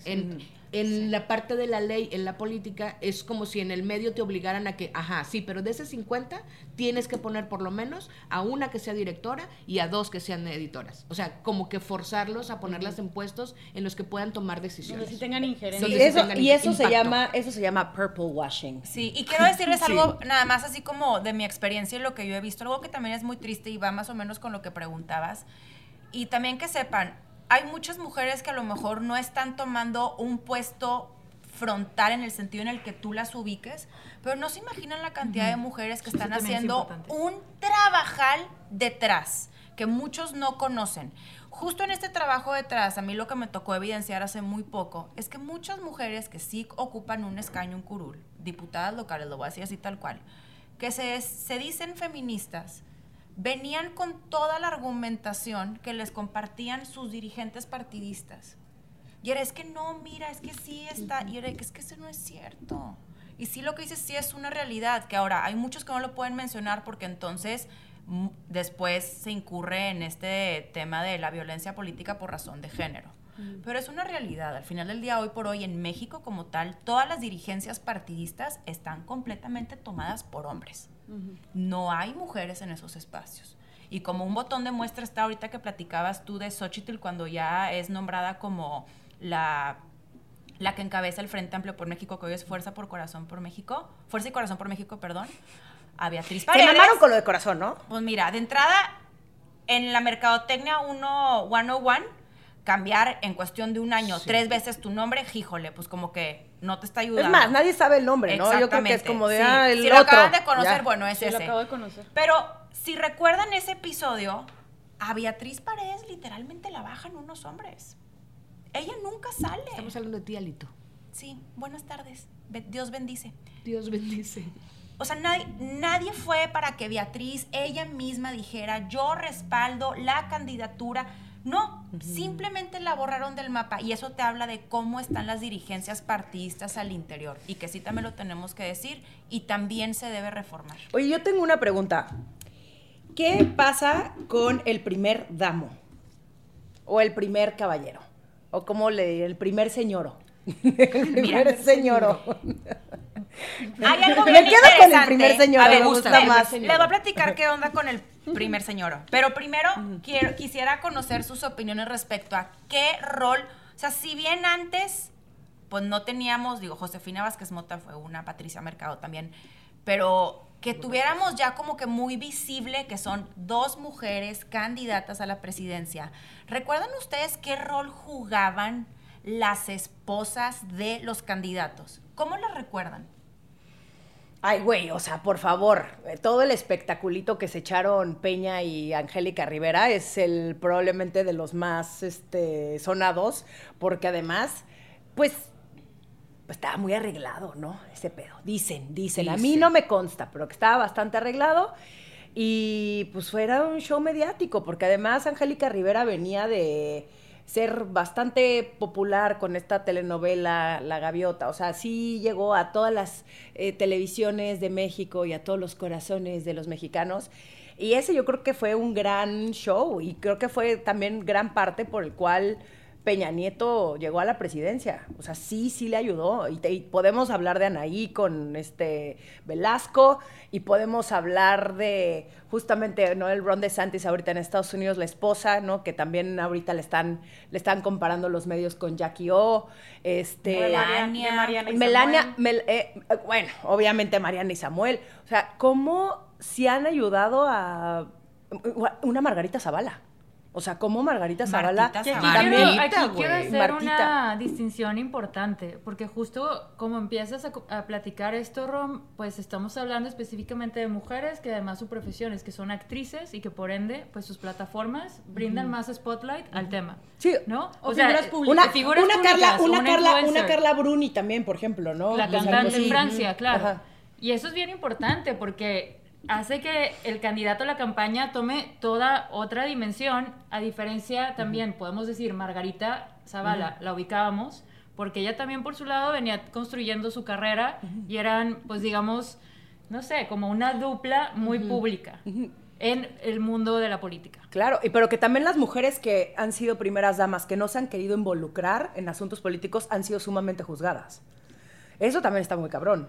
O sea, por ejemplo, no, mejor no, no lo voy a decir, no lo voy a decir, no lo voy a decir. Pero Este, no, sí, no. porque voy a ir nada más a hacer un paréntesis. Muchos a lo mejor no saben, pero esta figura de la primera dama, que a mí de entrada el término no me gusta, No. pero el rol que ellas desempeñan por ley es que son cargos honoríficos, o sea, se, no perciben ningún tipo de sueldo y se les da la presidencia del DIF estatal o en su defecto a nivel federal. Pero son cargos optativos, no es algo forzoso. Y justo lo traía a colación porque no sé si ustedes ahorita, que tenemos muchas gobernadoras en México, han visto ese escrutinio público hacia los esposos que no están desempeñando estos cargos. Yo no lo he visto. ¿Ustedes No, claro que no. No, o sea, y, y creo que también va a ser muy interesante, ¿no? Porque digo yo, ni sé quiénes son los, ni, so- ni sé quiénes son las parejas de, ni de Claudia Sheinbaum ni de Xochitl Galvez, eh, bueno, sus esposos, eh, y, y, qué, y qué curioso también, ¿no? Como Sí, que, que nadie está, nadie está como que indagando demasiado visten, quién es el esposo, traen, cuál es su pasado, hacen, etcétera. comen, si en, cambio, no. sí, en cambio, si lo volteamos, puta, o sea, se la sacaban, o sea, al Margarita Zavala no la bajaban, ¿sabes? A Como el, cómo Sí, de por qué trae su- tundieron- su rebozo, su Exacto, chal cómo puesto. tundieron a Margarita no sé Zavala se durante seis años, güey, está Todos cabrón. los septiembres. En el Ay, grito, sí, puta ¿qué madre. se puso? todos que se puso la Ay, qué emoción ahora ver y qué cuando- va a pasar ¿y en sabes septiembre qué? con el primero Oye, y, y ¿sabes qué? Lo más cabrón Bueno, que... nos va a tocar hasta el 2025, porque Sí, sí, sí, toman protesta en en octubre. diciembre, sí. O sea, y lo más cabrón de todo es que obviamente no nada más terminó ahí. O sea, Margarita cuando quiso tomar un cargo político un poco más este, ¿cómo dice? Como más importante. Güey, te la acabaron. O sea, está muy cabrón como en cualquier parte del mundo, o sea, hay un tema de hate contra las mujeres. O sea, Bueno, es como eso, de, tú a lo no mismo. aspiras a más. Tú la aquí te quedas, es ubícate. mucho más dura y, y- y- y Totalmente. mide con una vara muy distinta y mucho más estricta a las mujeres que a los hombres en cualquier industria. O sea, incluso aunque ni siquiera estés, aunque, est- aunque estés desempeñando, como dices tú, incluso un cargo honorífico, aunque seas, digo que eres más que eso, pero la esposa de... Todavía con eso la gente busca cómo machacarse y acabar Güey, con todas las pues, mujeres. ¿no te acuerdas cuando eran las, pre- o sea, creo que Güey, casi Trump- que le exigen más, perdón, a la esposa que al mismo gobernador, Ah, güey, no, o que al mismo 100%. presidente, Ah, ¿sabes? 100%. O sea, a Melania Trump se le acabó así, güey, el teatrito y de hecho tuvieron que cerrar, creo que Vanity Fair en México, porque la portada esta de Melania Trump como comiendo como si fuera un espagueti unos diamantes. Digo, también personas de Vanity Fair, no más, se mamaron, güey. O sea, es como es la primera dama, ya no es Melania Trump la celebridad de... Sí. La modelo. Eh, la, la- ajá, la celebridad modelo eh, slash eh, trophy wife de Donald Trump, ¿no? Entonces, como, qué, qué duro. O sea, porque al final, y, y seguramente la pobre Melania Trump, ya, ya voy a terminar, pero la pobre Melania Trump fue, yo, yo creo que lo peor que le pudo haber pasado. Ha de haber dicho, ahora me voy a tener que poner a trabajar, güey. Oye, o sea, ahora voy a tener que pretender Pues que era- me era importa una broma la en gente, internet cuando güey. llegaba diciembre, que es- hay una tradición que Era como- creo que tiene 40 años en la Casa Blanca cuando ponen el pino y que, que los medios la, la ponían así como no quiere que le vayan a tomar fotos de ver cómo pone el pino. Y está en todo su derecho. Es Pero 100%. la troleaban durísimo. Sí. A ver, nada más en términos de también de cómo se le va a llamar, no sé, a lo mejor ya hay un artículo que habla de eso, pero eh, la esposa del gobernador de California, Jennifer Siebel Newsom, eh, el cargo oficial es primera pareja del gobierno de California. Lo cambiaron. Entonces es first partner. A mí me encanta ese término. increíble. Porque es un término que puede funcionar si en- eh, cuando hay una pareja también LGBT. Sí, sí, o sí, está me increíble. encanta. Está, está, está chistoso, o sea, se, se escucha y me da risa, como que primera pareja, está muy cagado, pero... con Peña Nieto pues era la segunda.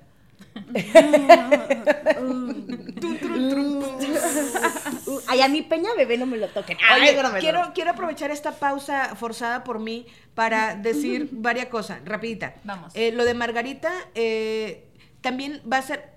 Lo de Margarita cuando dices, cuando Margarita quiero, quiso aspirar a un, a un puesto mucho más importante, la hicieron trizas. Aquí es donde entra, para mi gusto, la violencia política por cuestiones de género.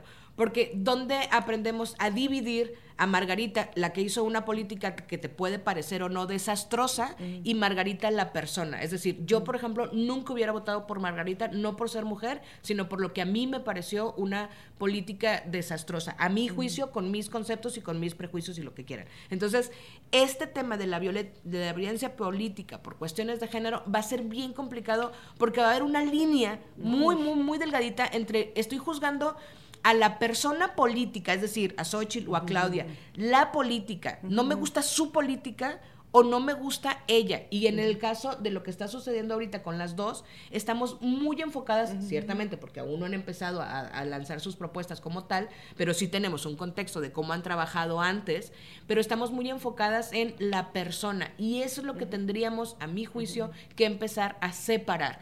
Te puede caer mal Claudia, te puede caer mal Xochitl, no te puede gustar cómo cocina el pavo Xochitl, Guadalupe Loaiza, de verdad mereces una mención aquí, qué barbaridad. Pero ¿En qué sentido? ¿Con lo que escribió? con lo que escribió, güey, de nadie quiere un ama de casa como presidenta, Sí, Guadalupe, al caso. 17 pasos para atrás diste. Pero bueno, ese es otro ¿Dijo tema. eso? Sí. Claro. Ay, no, Y señora, criticó ¿por el pavo, dijo- Yo que a mí sí me gustan sus novelas. Ese ¿por qué anda pavo ni se veía sabroso. Neta. Pero eh, la gente que criticó lo del pavo es, reveló la persona conservadora que traemos dentro que, que no hemos Cabrón. terminado de construir. La, closet, la persona closetera Closet, conservadora. pero que no sabes que lo Sí, tienes aún. Sí, sí, sí. sí, Digo. Guadalupe O sea, se ver, el hecho de que fue, ya salga AMLO, por dar un ejemplo, ¿no? Este, que tengo ahorita fresco acá, eh, bateando en el pitch, en, en un estadio de béisbol, Sí. este señor que ni sabe cachar la pelota, o sea, no se ponen a hablar de eso, para términos comparativos prácticos, sí, sí, sí, sí, no, no porque eso sí tema. lo vemos como muy normal. Y nadie dice, nadie quiere un beisbolista como presidente. Pero, Güey, porque, porque es absurdo, porque así de absurdo fue lo que dijo. Pero bueno, nada más para cerrar esta idea, creo que hay que empezar a tratar de separar a la persona, a la candidata mujer como persona de sus propuestas y va a ser bien complicado porque va a haber todo un problema ahí entre, entre ellos mismos y entre ellas mismas, entre qué te puedo decir en donde no incurran violencia política de género y qué te puedo sí cuestionar y desde dónde lo puedo cuestionar. Que sí, aquí nada más, no voy a entrarme en este tema, pero lo de la violencia política de género también que sepan que es un arma de doble filo que se está estudiando mucho, eh, particularmente desde mi ámbito, que no voy a entrar, que es la ciencia política, de cómo también está incurriendo en una línea muy delgada respecto a la libertad de expresión, el fortalecimiento de la democracia, etcétera. Y que no solamente aplica en el caso eh, político hacia, en este, caso, la redundancia, las, las candidatas a la presidencia. Aplica para... Eh, diputadas, senadoras, cualquier cargo eh, alcaldesas, sí, cualquier cargo político. Y puede ser de mujer en contra, de, otra mujer. O sea, no necesariamente es, la violencia política de género, tiene que ver con un hombre hablando de una mujer. Y que también es bien triste que desgraciadamente también muchos lo están utilizando como un arma para, o sea, de que, no sé cómo, no sé cómo decirlo, pero para usarlo en contra de otras candidatas o candidatos cuando realmente es como le están rascando justo para ponerse esta camiseta de sí, víctima, de me están violentando, esto es violencia de género. Esto es violencia cuando no necesariamente es, ¿no? Pero y te voy a decir algo, ahí lo que ahí las que están incurriendo en esto son mujeres. Son las mismas mujeres claro, claro, que ahí es como, amigas, échenos la mano. Obviamente hay que señalar y hay que denunciar los casos que sí apliquen, porque claro que los hay. Pero hay otros que sí dices, híjole, tanto que hemos luchado para llegar a donde llegamos para que de pronto empieces a usar esta arma como un arma que silencia al de enfrente. Sí, como una, parte, estrategia. Porque no estás de acuerdo con sus políticas, ¿no? ya estás aprendiendo a no hacerlo entre tus amigas, estás aprendiendo a no hacerlo contra la gente que te gusta cómo canta o cómo actúa, ¿verdad? Pero si son políticas porque no estás de acuerdo con su partido o lo que traen puesto ahí, se te olvidó todo lo que aprendiste el último año. Y es como, otra vez, vuelves al, al mismo punto de, puede no gustarte sus propuestas, puedes estar en contra de lo que está proponiendo perfectamente esta pero cuando empieces a decir, es que me ataca por ser mujer, no, te ataca porque es una inepta o te ataca porque no estás haciendo bien tu jale. O sea, este ataque, no ataque, esta, este cuestionamiento, porque se trata de cuestionar, no de atacar, cuestionemos, y aquí regresaríamos a la frase, cuestionemos las ideas, no a las personas, no porque es mujer, sino porque su política no te gusta, o si te gusta, lo que sea. Y que seamos más autocríticas con eso, porque desgraciadamente para muchas mujeres políticas que usan como estrategia esta parte de ponerse la camiseta de estoy siendo agredida por cuestiones de, eh, género, que realmente no es así, le quita validez a las mujeres que sí, o sea, efectivamente sí están sufriendo violencia política de género, porque claro que hay un chingo, ¿no? Y luego por eso luego se desvirtúa todo este movimiento, específicamente en la política que tanto falta por hacer también. creo que gran parte del foco que hemos puesto en esta conversación, en este episodio, ha sido en estas figuras, ¿no? Pero es donde como ciudadanas, ciudadanos, nos toca discernir entre cuando alguien está ejerciendo algún reclamo de esa forma, ¿no? Porque pues, ah, ya se la compro, como es el que le voy, sí, sí le están haciendo eso, ¿no? O por ejemplo, eh, si no nos gustan sus posturas, que tenemos que aprender a exigir que queremos como ciudadanos y como ciudadanas, nuestros derechos y obligaciones que tenemos en este país. Entonces sí quiero regresar también porque no hemos hablado de lo que nos toca, no importa quién esté en el poder. Bien decía Carol, oye, ¿y los hombres? Pues ellos sí saben ser senadores ellos sí saben ser diputados. Ellos nacieron con un manual, un chip en su ADN. Yo sé gobernar. Sí. No, y ahí es donde nosotros tenemos que exigirles. Y otra vez, hay que informarse en ese sentido. ¿Qué hace un diputado? Tu diputado local. Y ya ves que nos dijeron este rollo de las escaleras se barran de arriba hacia abajo y no se han barrido, por cierto. Pero a veces se vale barrer solo tu escalón, güey barre tu escalón, quién es tu diputado local, quién es tu jefe de vecinos, quién es el de tu distrito, lo que sea que tengas eh, en, pequeña escala, porque si tú no estás teniendo un problema o una exigencia o quieres mejorar, mejora tu espacio, ¿cómo lo mejoras? Vota por un diputado que tenga propuestas o por una diputada que tenga propuestas. Y luego cuestiónale, exígele, pero es que dejamos la carga como que a la ciudadanía otra vez, hablando como de entes que han creados como si fueran algo eh, lejano a nosotros. No, güey, la ciudadanía somos nosotros. La ciudadanía somos nosotros informados. A ellas, a ellos hay que exigirles que cumplan con su trabajo, porque todo lo que con lo que reciben de dinero, es que iba a decir, con mis impuestos se les paga, pero ahorita no me quiero meter en eso. Hola, Sat. Este, pero al final de cuentas el sueldo que perciben sí es con dinero del pueblo. Sí. Eso sí. Quiero aquí para que tomen nota y vean cómo vas de lo que te incide directamente y luego lo macro. Algo que ha hecho un mal que nos va a heredar el presidente López Obrador, algo que le ha sucedido actualmente, es que por ser una figura tan mediática y un comunicador como yo estoy segura que pocos veremos a alguien así con esa capacidad en vida, yo lo, lo dudo Sí. porque está impresionante, pero es que de todo tiene la culpa. Oye, no llegó la chota aquí a un metro. Ah, López Obrador. Oye, el bache en mi calle. Ah, López Obrador. Óyeme, no, así no jala. Entonces yo les voy a explicar brevemente para que lo tengan bien presente, tomen nota. Lo más cercano a ustedes que tiene se llama presidente municipal, alcalde, alcaldesa y diputado local, diputada local. Eso es lo más cercano que tienen. Céntrense en eso, voten bien eso. De ahí nos pasamos a lo federal diputado federal, diputada federal y bien senador o senadora. Y por último, presidenta. Entonces, fíjense en ese sentido lo que están votando, porque lo que primero tienes que revisar es lo más cercano a ti Claro. y después para arriba. En este sentido, si barres, pues de arriba, eh, depende Sí. cómo lo veas, pero es desde Pues lo micro a lo casa, macro. luego la banqueta. Barre tu casa, la banqueta y luego ya barre la cuadra. checa la cuadra, puro marihuano. Oye, pero qué importante que digas eso, porque luego muchos nada más se fijan, se, se ponen Sí, muchísimo ya más que legalicen en ese pedo ya. Madre, yo aquí, yo la grillera. Que qué importante que digas eso, Chávez, porque creo que generalmente se pone mucha más atención como en las altas jerarquías y luego ni sabes qué. Es más, yo me acuerdo que a mí me decían de chiquita, bueno, no de chiquita, la- cuando tenía, cuando podía votar ya, ¿verdad? Pero que la neta no, no- no sabía ni me interesaba ni nada. Bueno, hace 10 años. Que creo que, sí, hace 10 años, que creo que eso también pasa muchísimo, ¿no? Votamos porque uno que no, que no se involucra, entonces vota por quien te dicen tus papás, o por quien van a votar tus amigos, o la gente que conoces. O Y tu influencer favorito. No se me va a olvidar, ¿eh? No, se me va a olvidar. Yo ese rencor lo traigo Bien atorado, ¿verdad? bien atorado. Sí. Desde la vez pasada lo dije. Sí, lo Se me hace bajísimo, bajísimo. O Sí. Y una cosa es, está bien que escuches las opiniones políticas de tu influencer favorito, pero güey, por favor, infórmate y cuestiónate. O sea, pues, eres más inteligente que eso. Y a, bueno, a mí, me, a mí me pasaba que mis papás, por ejemplo, me decían que para el diputado local nada más votara por el mismo partido de que por el que, porque el que hemos estado votando siempre, ¿no? Y pues, no. Eso se llama carro completo. Y carro completo lo explicará la Chávez también, pero. En su momento, porque Porque es un. mute. es- Pero, güey, nada más yo lo explico rápido. Carro completo es cuando el partido que está en el poder tiene a todos en el o a la gran mayoría, no puede tenerlos a todos, pero tiene a la gran mayoría en el Congreso. ¿Cómo se elige el carro completo cuando haces eso de, ay, pues por el Todos color, el mismo color todo? El mismo color todo hace que no haya contrapesos. Los contrapesos son importantes porque entonces si no, hay un ejercicio de poder que está completamente centrado en un solo lado. Sí, hay dos maneras de votar. Voto en bloque, que es prácticamente darles el carro completo, voto cruzado. Y de- dependiendo cómo seas como elector, voto yo, útil. Yo voto cruzado.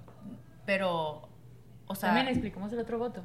A ver, explica cuáles son. Pero, los tipos de voto. pero el voto útil no, Sí, no, no- o sea, no está es como en otro... es- está en Sí, otra nada más, categoría. nada Ah, más para me refiero a los explicarlo. tipos Ah, de ok, voto. Ya sé que está en otra categoría. Ah, A Vamos ver, otra vez voto, doctor. voto A ver.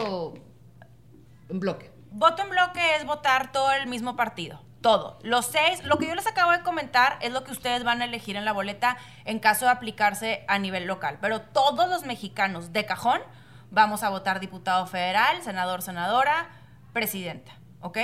Si tú quieres voto, vas a votar en bloque, es que vas a votar los tres de un mismo partido. Voto cruzado, vas a campechanearle entre partidos. Ahora, el voto útil es pues una manera de votar en el sentido en el que si tú no quieres que gane el puntero, te vas, el puntero siendo, es que no voy a decir nombres, No, pero, pero, el que está arriba en las el encuestas. que está arriba en las encuestas y tú no quieres que gane, entonces votas por el segundo lugar, invariablemente te guste o no. Solo para que no gane el primer lugar. El primer. Y también está el anular el voto, el voto nulo, que sí es tú, porque hay un acto de sí. ejercicio cívico en el que tú le estás diciendo a la autoridad, yo no voy a votar por ninguno. Y que es no es igual de no ir. es distinto. El Porque aparte- abstencionismo es lo peor. el abstencionismo, porque aparte te están costando las elecciones y tus mismos vecinos están llevando a cabo las elecciones. Recuerden eso, es tu gente la que está instalando las casillas, inspeccionando las mismas, contando las boletas. El abstencionismo es una cosa, es simplemente decir, "Mua, no voy a ir. Pero ya hacer, anular tu voto es ir y darte el tiempo de decir, yo no estoy de acuerdo con ninguna de las opciones. Que nada más aquí voy a hacer un paréntesis bien grande. Yo antes era mucho de, y ve, y ve, y si no te voy a juzgar. Yo creo que también es momento de que lo abordemos desde otro lugar. Hay un hartazgo generalizado. Tenemos una clase política delatiznada que se tiene que reformar. Y sí entiendo si tú, joven, señor, señora, indistintamente de tu edad, si vas y anulas tu voto. Sí te lo entiendo. Y no soy quien para decirte que no lo hagas. Lo que sí no se vale es que te quedes en tu casita y no acudas a esta fiesta que es cívica y es democrática porque es un derecho, lo tienes que hacer valer, es una obligación y aparte no den por sentados los derechos. Sí, no, no dejar de ejercer ese derecho. Y yo también quiero hacer un llamado, una invitación a todas las morras que nos ven fuera de México, que pueden ejercer ese derecho desde sus ciudades, en el consulado, en la embajada. Vayan, si lo quieren anular. Las si mexicanas quieren- que nos ven Las mexicanas. ya sí, pasó el plazo para registrarse. Cuando salga esto, espero se hayan registrado. Oye, este, pero una pregunta, esta parte de anular el voto, o sea, de ir a votar, pero ponerle la, eh, La tacha. la tachita en cómo, cómo está la caja, no, la, la caja anular el voto, o que voto anulado, o cómo está la opción. No, hay muchas formas, o sea, la man- tú puedes tacharla tipo Tachar la Ah, ok. hoja. Pero, ¿y eso sí tiene trascendencia? No. Yo creo que sí. O sea, A, a ¿sí ver, la, a ver, la, tras- la te- la- la teoría es, van a llegar los partidos políticos y van a ver, oh no, oh cielos, 100 personas anularon su voto, están demostrando su rechazo. Le van a hacer así, no les importa. Pero yo lo quiero llevar a otro espacio. Ay, Chávez, qué Pero- Se acabaron las notas porque ya se va a O acabar sea, el mi hoja que te regalé con tanto amor te valió. Es que ya la, ya la, ¿Ya la llegaste? ya la hice más. muy bien. O Bueno. sea, ahora Ah, me va a dar bien. más. Sí, sí, pero yo pensando en un escenario completamente utópico, pero imagínate, tenemos un montón de años. En el ideal. Ajá, votando por lo menos peor.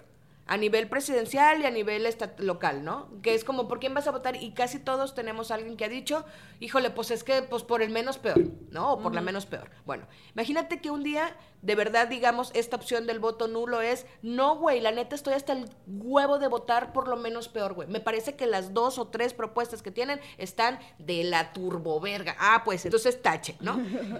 Y si hay un chingo de gente que hace eso, evidentemente tendrá que haber un cambio. Eso es una. Es una. Yo sé, Chávez. No. Déjame con esa ilusión. Del idealismo al realismo. La única manera en la que se va a cambiar es si como ciudadanos, uno, de entrada, se entra a la política. Vamos a hacer ya. O sea, tú tienes que entrarle y quieres reformar desde adentro. Uno. ¿Tú? Dos, no. ¿Tú, Carol? si No, seguimos con connotación negativa respecto a nuestros representantes, yo les pregunto a ustedes, ¿cómo por qué le entrarías? Exacto. Para que te digan, es incorrupto, es un ladrón, es un... Y luego vean ahorita el escrutinio público en contra de las mujeres. No, hombre, pues como quién, pues ni Juan Escutia, ¿verdad? O sea, nadie le entra. Entonces, en la medida en la que no exijamos y lo veamos con otros ojos y queramos reformarlo de adentro, va a ser muy difícil. Pero entonces, a ver, ¿cómo si, si yo no quiero entrar a la política, ¿no? Entonces, voto nulo, ay, sí, si quieres hazlo y todo, pero no lo va a cambiar. No a quiero cambiar. entrar a la política. ¿Cómo sí, güey? ¿Cómo- ¿No tiene solución este pedo? ¿Qué estás haciendo tú? ¿Valiendo verga?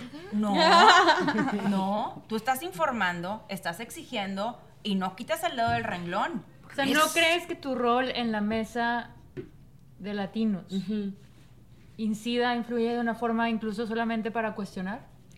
Sí, pero, ah, pero ve, llevámoslo a, al otra, a, a lo macro.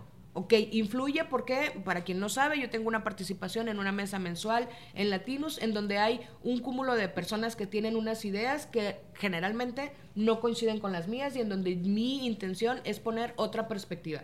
Mi perspectiva que puede o no gustarles, pero una perspectiva distinta. Eso es lo que trato, porque esa es mi forma de incidir en, hay otras formas de pensar, hay otras formas de comunicar, hay otras formas de ver. está. Pero eso, yo no sé si eso, eso cómo ayuda a que la clase política sea mejor. Ok, Te ya voy a decir entendí. bien fácil por qué. acuérdense de una cosa, todos los políticos lo que viven de su reputación también. Ujú, ok, ok. ¿Verdad? Entonces, por eso lo que hemos hecho en muchas ocasiones, y hemos participado aquí las cinco, que es hacer temas mediáticos, ponerles nombre y apellido a las personas que están tomando las decisiones. En el momento en el que ellos lo ven como un ataque a su reputación y legitimidad, se ponen pilas.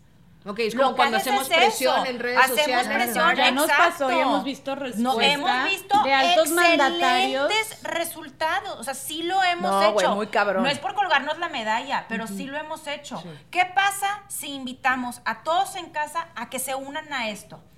A que no se queden en la apatía y decir, "Ah, pues yo no lo puedo cambiar. Es que sí puedes. Hay muchas formas de incidir, Muchas. desde la narrativa, desde la opinión, de ejercer exigencias también de forma anónima, de sumarte a iniciativas que firma esto, o sea, sí las hay.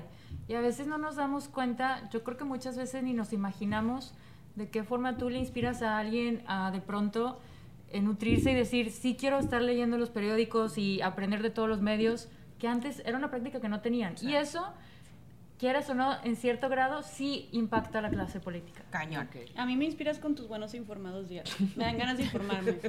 Y eso quería, era una de las cosas que yo quería periódico. decir, también invitar, bueno, a la gente que, le- que, que les interese el tema electoral en México, que estén muy pendientes de lo que tenga que aportarle Chávez en sus redes, en Ay, su gracias, podcast, a donde la inviten a comentar, lo mismo Carol en sus redes, en la mesa de Chingonas sí quiero decir que las admiro y gracias porque hay muchas personas que les aprendemos bastante. Aplausos para Carol. Un honor. Al servicio de la comunidad, como se Al 5. servicio de la comunidad. políticas. Oigan, a mí me encantaría, porque ya sé que ya vas a empezar a cerrar. Sí, Pero como que estaría padre, hablamos de muchas cosas que están mal, estaría padre como reconocer también a mujeres eh, que están en puestos políticos o en, en puestos de tomas de decisiones importantes, eh, que lo han hecho bien, ¿no? Sí, mira, vamos a hacer eso junto con, le voy a poner más tareitas así para cerrar.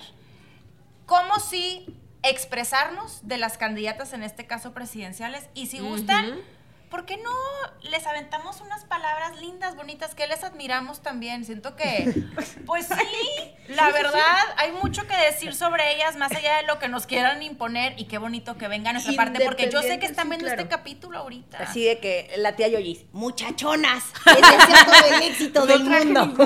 No, o- o- Muchachonas, y tú, tía Yoyis, no mames. Es mi reina. Llevemos como mujeres la narrativa hacia donde queremos que vaya. Entonces, Sí. ¿quién quiere empezar? ¿Quién La tía Yoyis. la La dinámica? tía Yoyis va a empezar. Muchachonas, Xochitl y Claudia, las dos son unas triunfadoras. Lo mejor de los éxitos para este 2024. Oye, ustedes ya ganaron. ustedes ya ganaron muchachonas. Ustedes ya ganaron. Son unas campeonas y una gran inspiración para todas las mujeres. Aplausos. Oye, lo que, sí, Yoyis. lo que sí también habíamos hablado la vez pasada, ¿Qué? Carol, y que no lo mencionamos en este episodio y se me hace fundamental, es que por favor, háganle un buen casting a las personas que van a hacer sus comerciales, Ah, ¿te ¿no? acuerdas que hicimos? Híjole, qué patada en los huevos ver a esas personas, qué horror. Lo dicen de la chingada, güey. O sea, nada de lo que dicen es creíble, es ¿Qué como un estará robot. haciendo la candidata ahora? Vamos a sé. ver. No, pero es como de. Gracias a los programas del gobierno, ahora yo puedo. O sea, güey, no mames. Más bien contraten a Romina, Sí, ya. exactamente, O sea, contrátenme a mí Aquí para va a salir, dirigir. aquí va a salir un número. Contra- Contrataciones en contraten- ahorita les mando y mi mail. Romina le va a hacer como Eddie Murphy, va a jugar todos los personajes en el comercial. Me encantaría. Romina, la candidata, la Pero- votante, la de casillas, Sí, la diputada. La tía Yoyi, la talento. estudiante, la emprendedora. Estaría qué chingón, güey. La, La ciudadana común. Es correcto, Sí. qué increíble. La mujer con sueños. Quiero hacerlo, quiero- la mujer La con la mujer con sueños. ¿Sabes qué? 100%, contrátenme por favor para, por lo menos para dirigir a esas personas. Ok. Para ya, para sus llame ya. campañas. Gracias. Llame ya y no pierda esta gran Es todo lo que yo tengo que ¿sabes decir. qué? El reel que mencionaba ahorita Carol de, ¿qué creen? Estoy afuera de la casa de Xochitl. Voy a ver si me dejan entrar. Ah, ok. Ándale, dos minutos, no más quiero ver y sale Xochitl. ¿Qué onda? O sea, por favor. ¿Qué Por once? favor. Sí, no, ya. No nos traten, no nos No, traten de, de tontos. Yo no vi ese reel. No, no, No. quieres. ¿Qué? Así Sí, una te- random de que. Sí. Voy a ir a la casa. ¿Qué bienvenida. Oigan, ¿qué creen? ¿Qué crees? Estoy aquí afuera de casa de la precandidata. Xochitl Galvez. Eh, vamos a timbrarla que nos dé unas respuestas. De que neta. Roñita, muy. No, yo pero- los primeros tres segundos sí se la creí, dije, a ver, wow. Pero luego ya lo que le contestaban en el intercom y cómo se la... No. No la Güey, O sea, no, creo- espérense, voy a ir dos pasos para atrás. Vamos, Creo que, señora Xochitl, o sea, desde la producción como idea, conceptualmente, buena idea. En su ejecución, ejecución, no. O sea, Pero- ejecución. ¿Y saben cuál spot en estas precampañas estuvo? Yo Ah, lloré. tú lo traes, ¿verdad? A ver, échale. El de, la, el de Claudia Sheinbaum, el todo hecho por mujeres. ¿No lo vieron? Sí, está muy bueno. Qué cosa más espectacular. La Comunicación verdad, política, muy 15 bueno. segundos que me hicieron llorar. Yo no lo vi. Sí, Ahorita está muy bien. Increíble. Bien hecho, No lo vi. bien ejecutado, el mensaje 10 de 10, muy buen spot.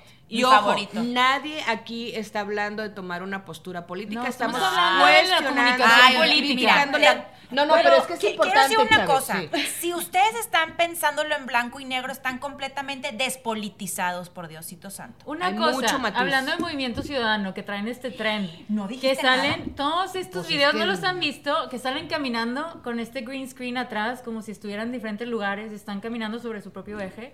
Ahora la nueva, como el nuevo trend, así que hay reels, el trend en anuncios políticos es que aparezcan caminando, como van a contigo.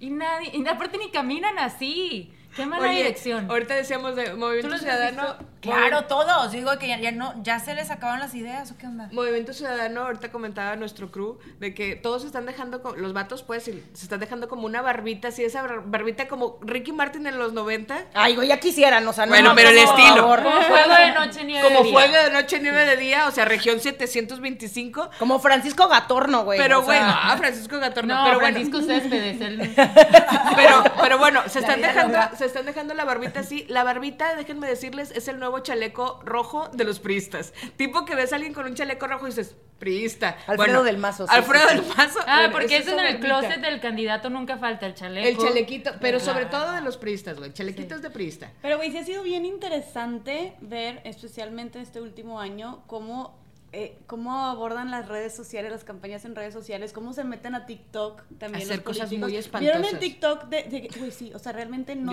no tienen por qué hacerlo de esa manera, ¿sabes? Yo quiero que, yo creo que muchos quieren Es que da tren. cringe. Creo que quieren subirse al tren y replicar lo que están haciendo otros partidos con gente más joven, ¿no? Sí, pero- y, y verse como muy Tienen cool. que hacerlo en TikTok No, y porque quiero- es el único lugar donde puedes- los van a Puedes ver. hacerlo a tu manera. Y quiero o sea, que no sepan- tienes Sí. que hacerlo Sí. de que, güey, o, o el de Claudia Sheinbaum de que esto es lo que traigo en mi carro, en un suru, creo.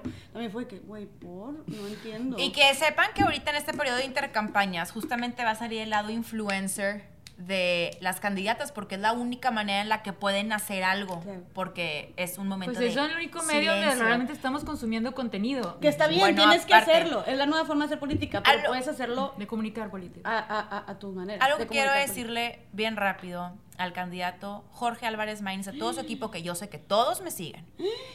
Por favor, Fuertes Se puso- dejen gratis. de estar haciendo mención de la doctora Claudia Sheinbaum y de Xochitl Galvez como las señoras candidatas y de manera condescendiente. De entrada, ustedes ni fu ni fan la elección, básicamente, ¿verdad? Como para que aparte lleguen a andar expresándose así de dos mujeres. Ay, de por favorcito se los dejo al costo, gratis completamente, nada más que ya párenle. Pero ¿sabes qué he disfrutado también? ¿Qué? Que justo como Ya te la Chávez con la Chávez. No, güey. Aparte, las señoras, y lo ha dicho como cinco sí, sí. veces, No, claro. y lo dice No, de manera. Qué horror, qué horror. Como ninguneándolas. Lo Sí, dice pero algo bien importante, como justamente bien mencionas, como ni fu ni fa, ni fu ni fa para ellas también, o sea, no hay nadie que les que le esté pelando a él.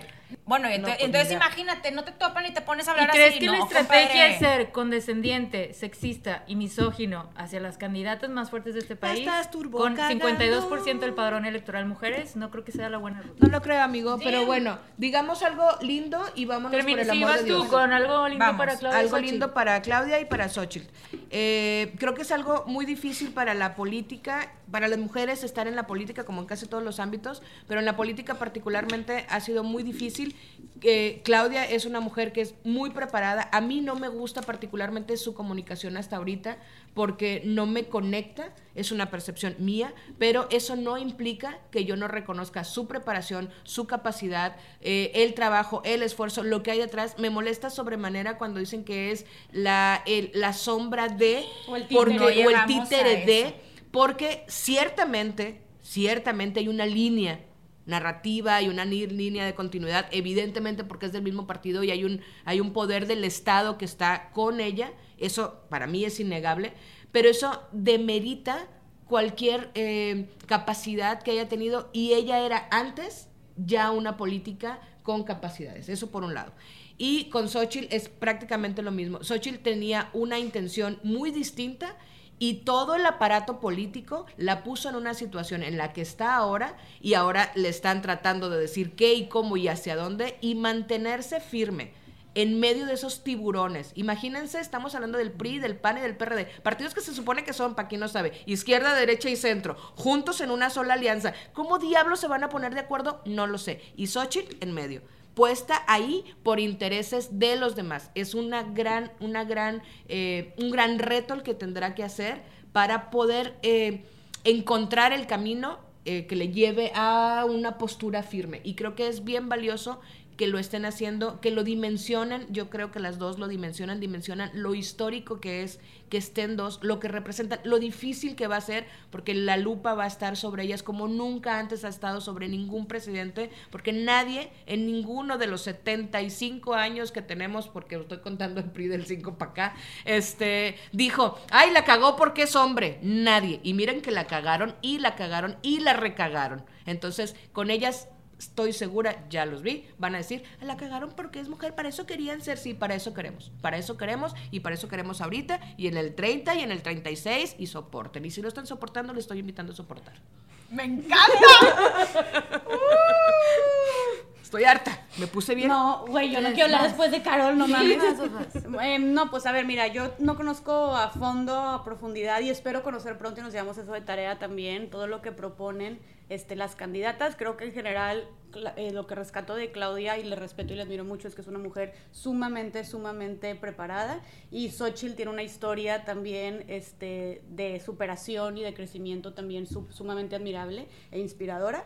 Y creo que en general, simplemente como dijimos, ser mujer en la política en México y luego estar, no solamente ser mujer en la política, sino aparte aspirar al mayor puesto de poder en el país y en un país como México, pues es someterte al escrutinio público eh, constantemente. Entonces, la verdad, pues nada más es mis respetos para estas mujeres, de verdad que fortaleza, resiliencia, me imagino que les, les ha de sobrar, bastantes ovarios han de tener las dos, ¿no? y, y creo que es que qué bueno porque son los que se necesitan también para gobernar un país como México, entonces pues deseo que puedan hacerlo mejor con su campaña y espero que cualquiera que sea de las dos que quede, pues no nos decepcione.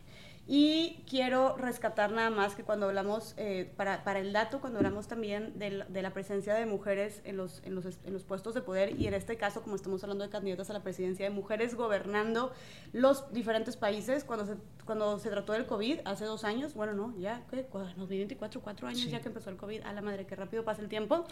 Los países que mejor supieron eh, gobernar perdón, los países que mejor Contener. supieron contener, trabajar, lidiar con la crisis del COVID fueron cinco o seis países que todos eran gobernados, ahí para que se la sepan nomás, por mujeres, ¿no? que fueron Alemania con Angela Merkel, fue Taiwán, fue Finlandia, Noruega, eh, Islandia Zelanda. y Nueva Nueva Zelanda. Zelanda con Jacinda Ardern, que casualmente tres, de, tres, cuatro de estos países son los países con mayor equidad de género del mundo, ¿no? Entonces, ¿por qué? Porque supieron contener muchísimo a los pacientes, hacer mejores pruebas, hacer mejores, actuar de manera más rápida y fueron los que tuvieron el menor número de eh, fallecimientos por gente enferma por el COVID. Así que también diferentes estudios demuestran que cuando hay mujeres presentes en el poder, específicamente en la política, claro que se atienden temas relacionados a la agenda de las mujeres que tenga que ver con los temas, obviamente que nos importan, porque pues si no, ¿quién va a ver por nosotras y quién va a entender este, qué es lo que queremos, necesitamos, nos preocupamos y no son las mismas mujeres quienes son las que lo están viviendo y puedan traer esos temas sobre la mesa?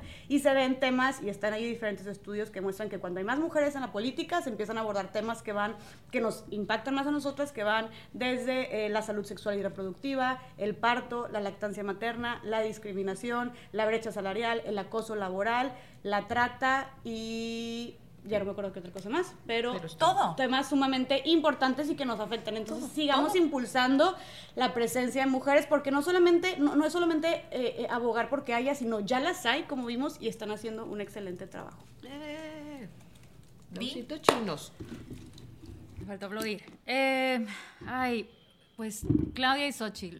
las admiro y las respeto montones. Creo que es un gran logro que estén donde están. Me emociona el hecho de que esto ya pasa a la historia, o sea, esto ya es histórico.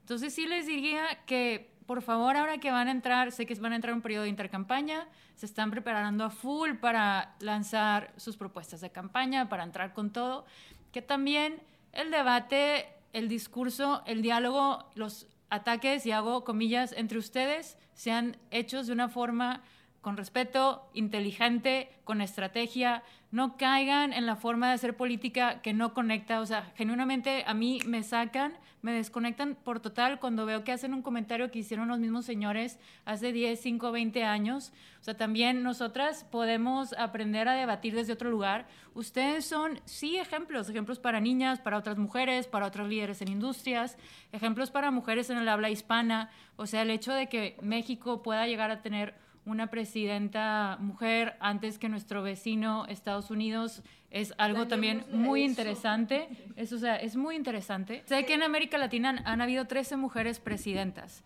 y de hecho la primera fue Michelle Bachelet. Entonces, ustedes hoy van a, cada vez que se hable de la primera mujer, quien quede y quién está en la segunda, va a ser un discurso que se va a estar repitiendo incluso cuando ustedes dejan de estar en este planeta, cuando ya hayan fallecido, se va a seguir hablando de ustedes. Es una encomienda muy grande que el otro comentario que además ya extendí mi admiración y respeto es no nos cierren la puerta.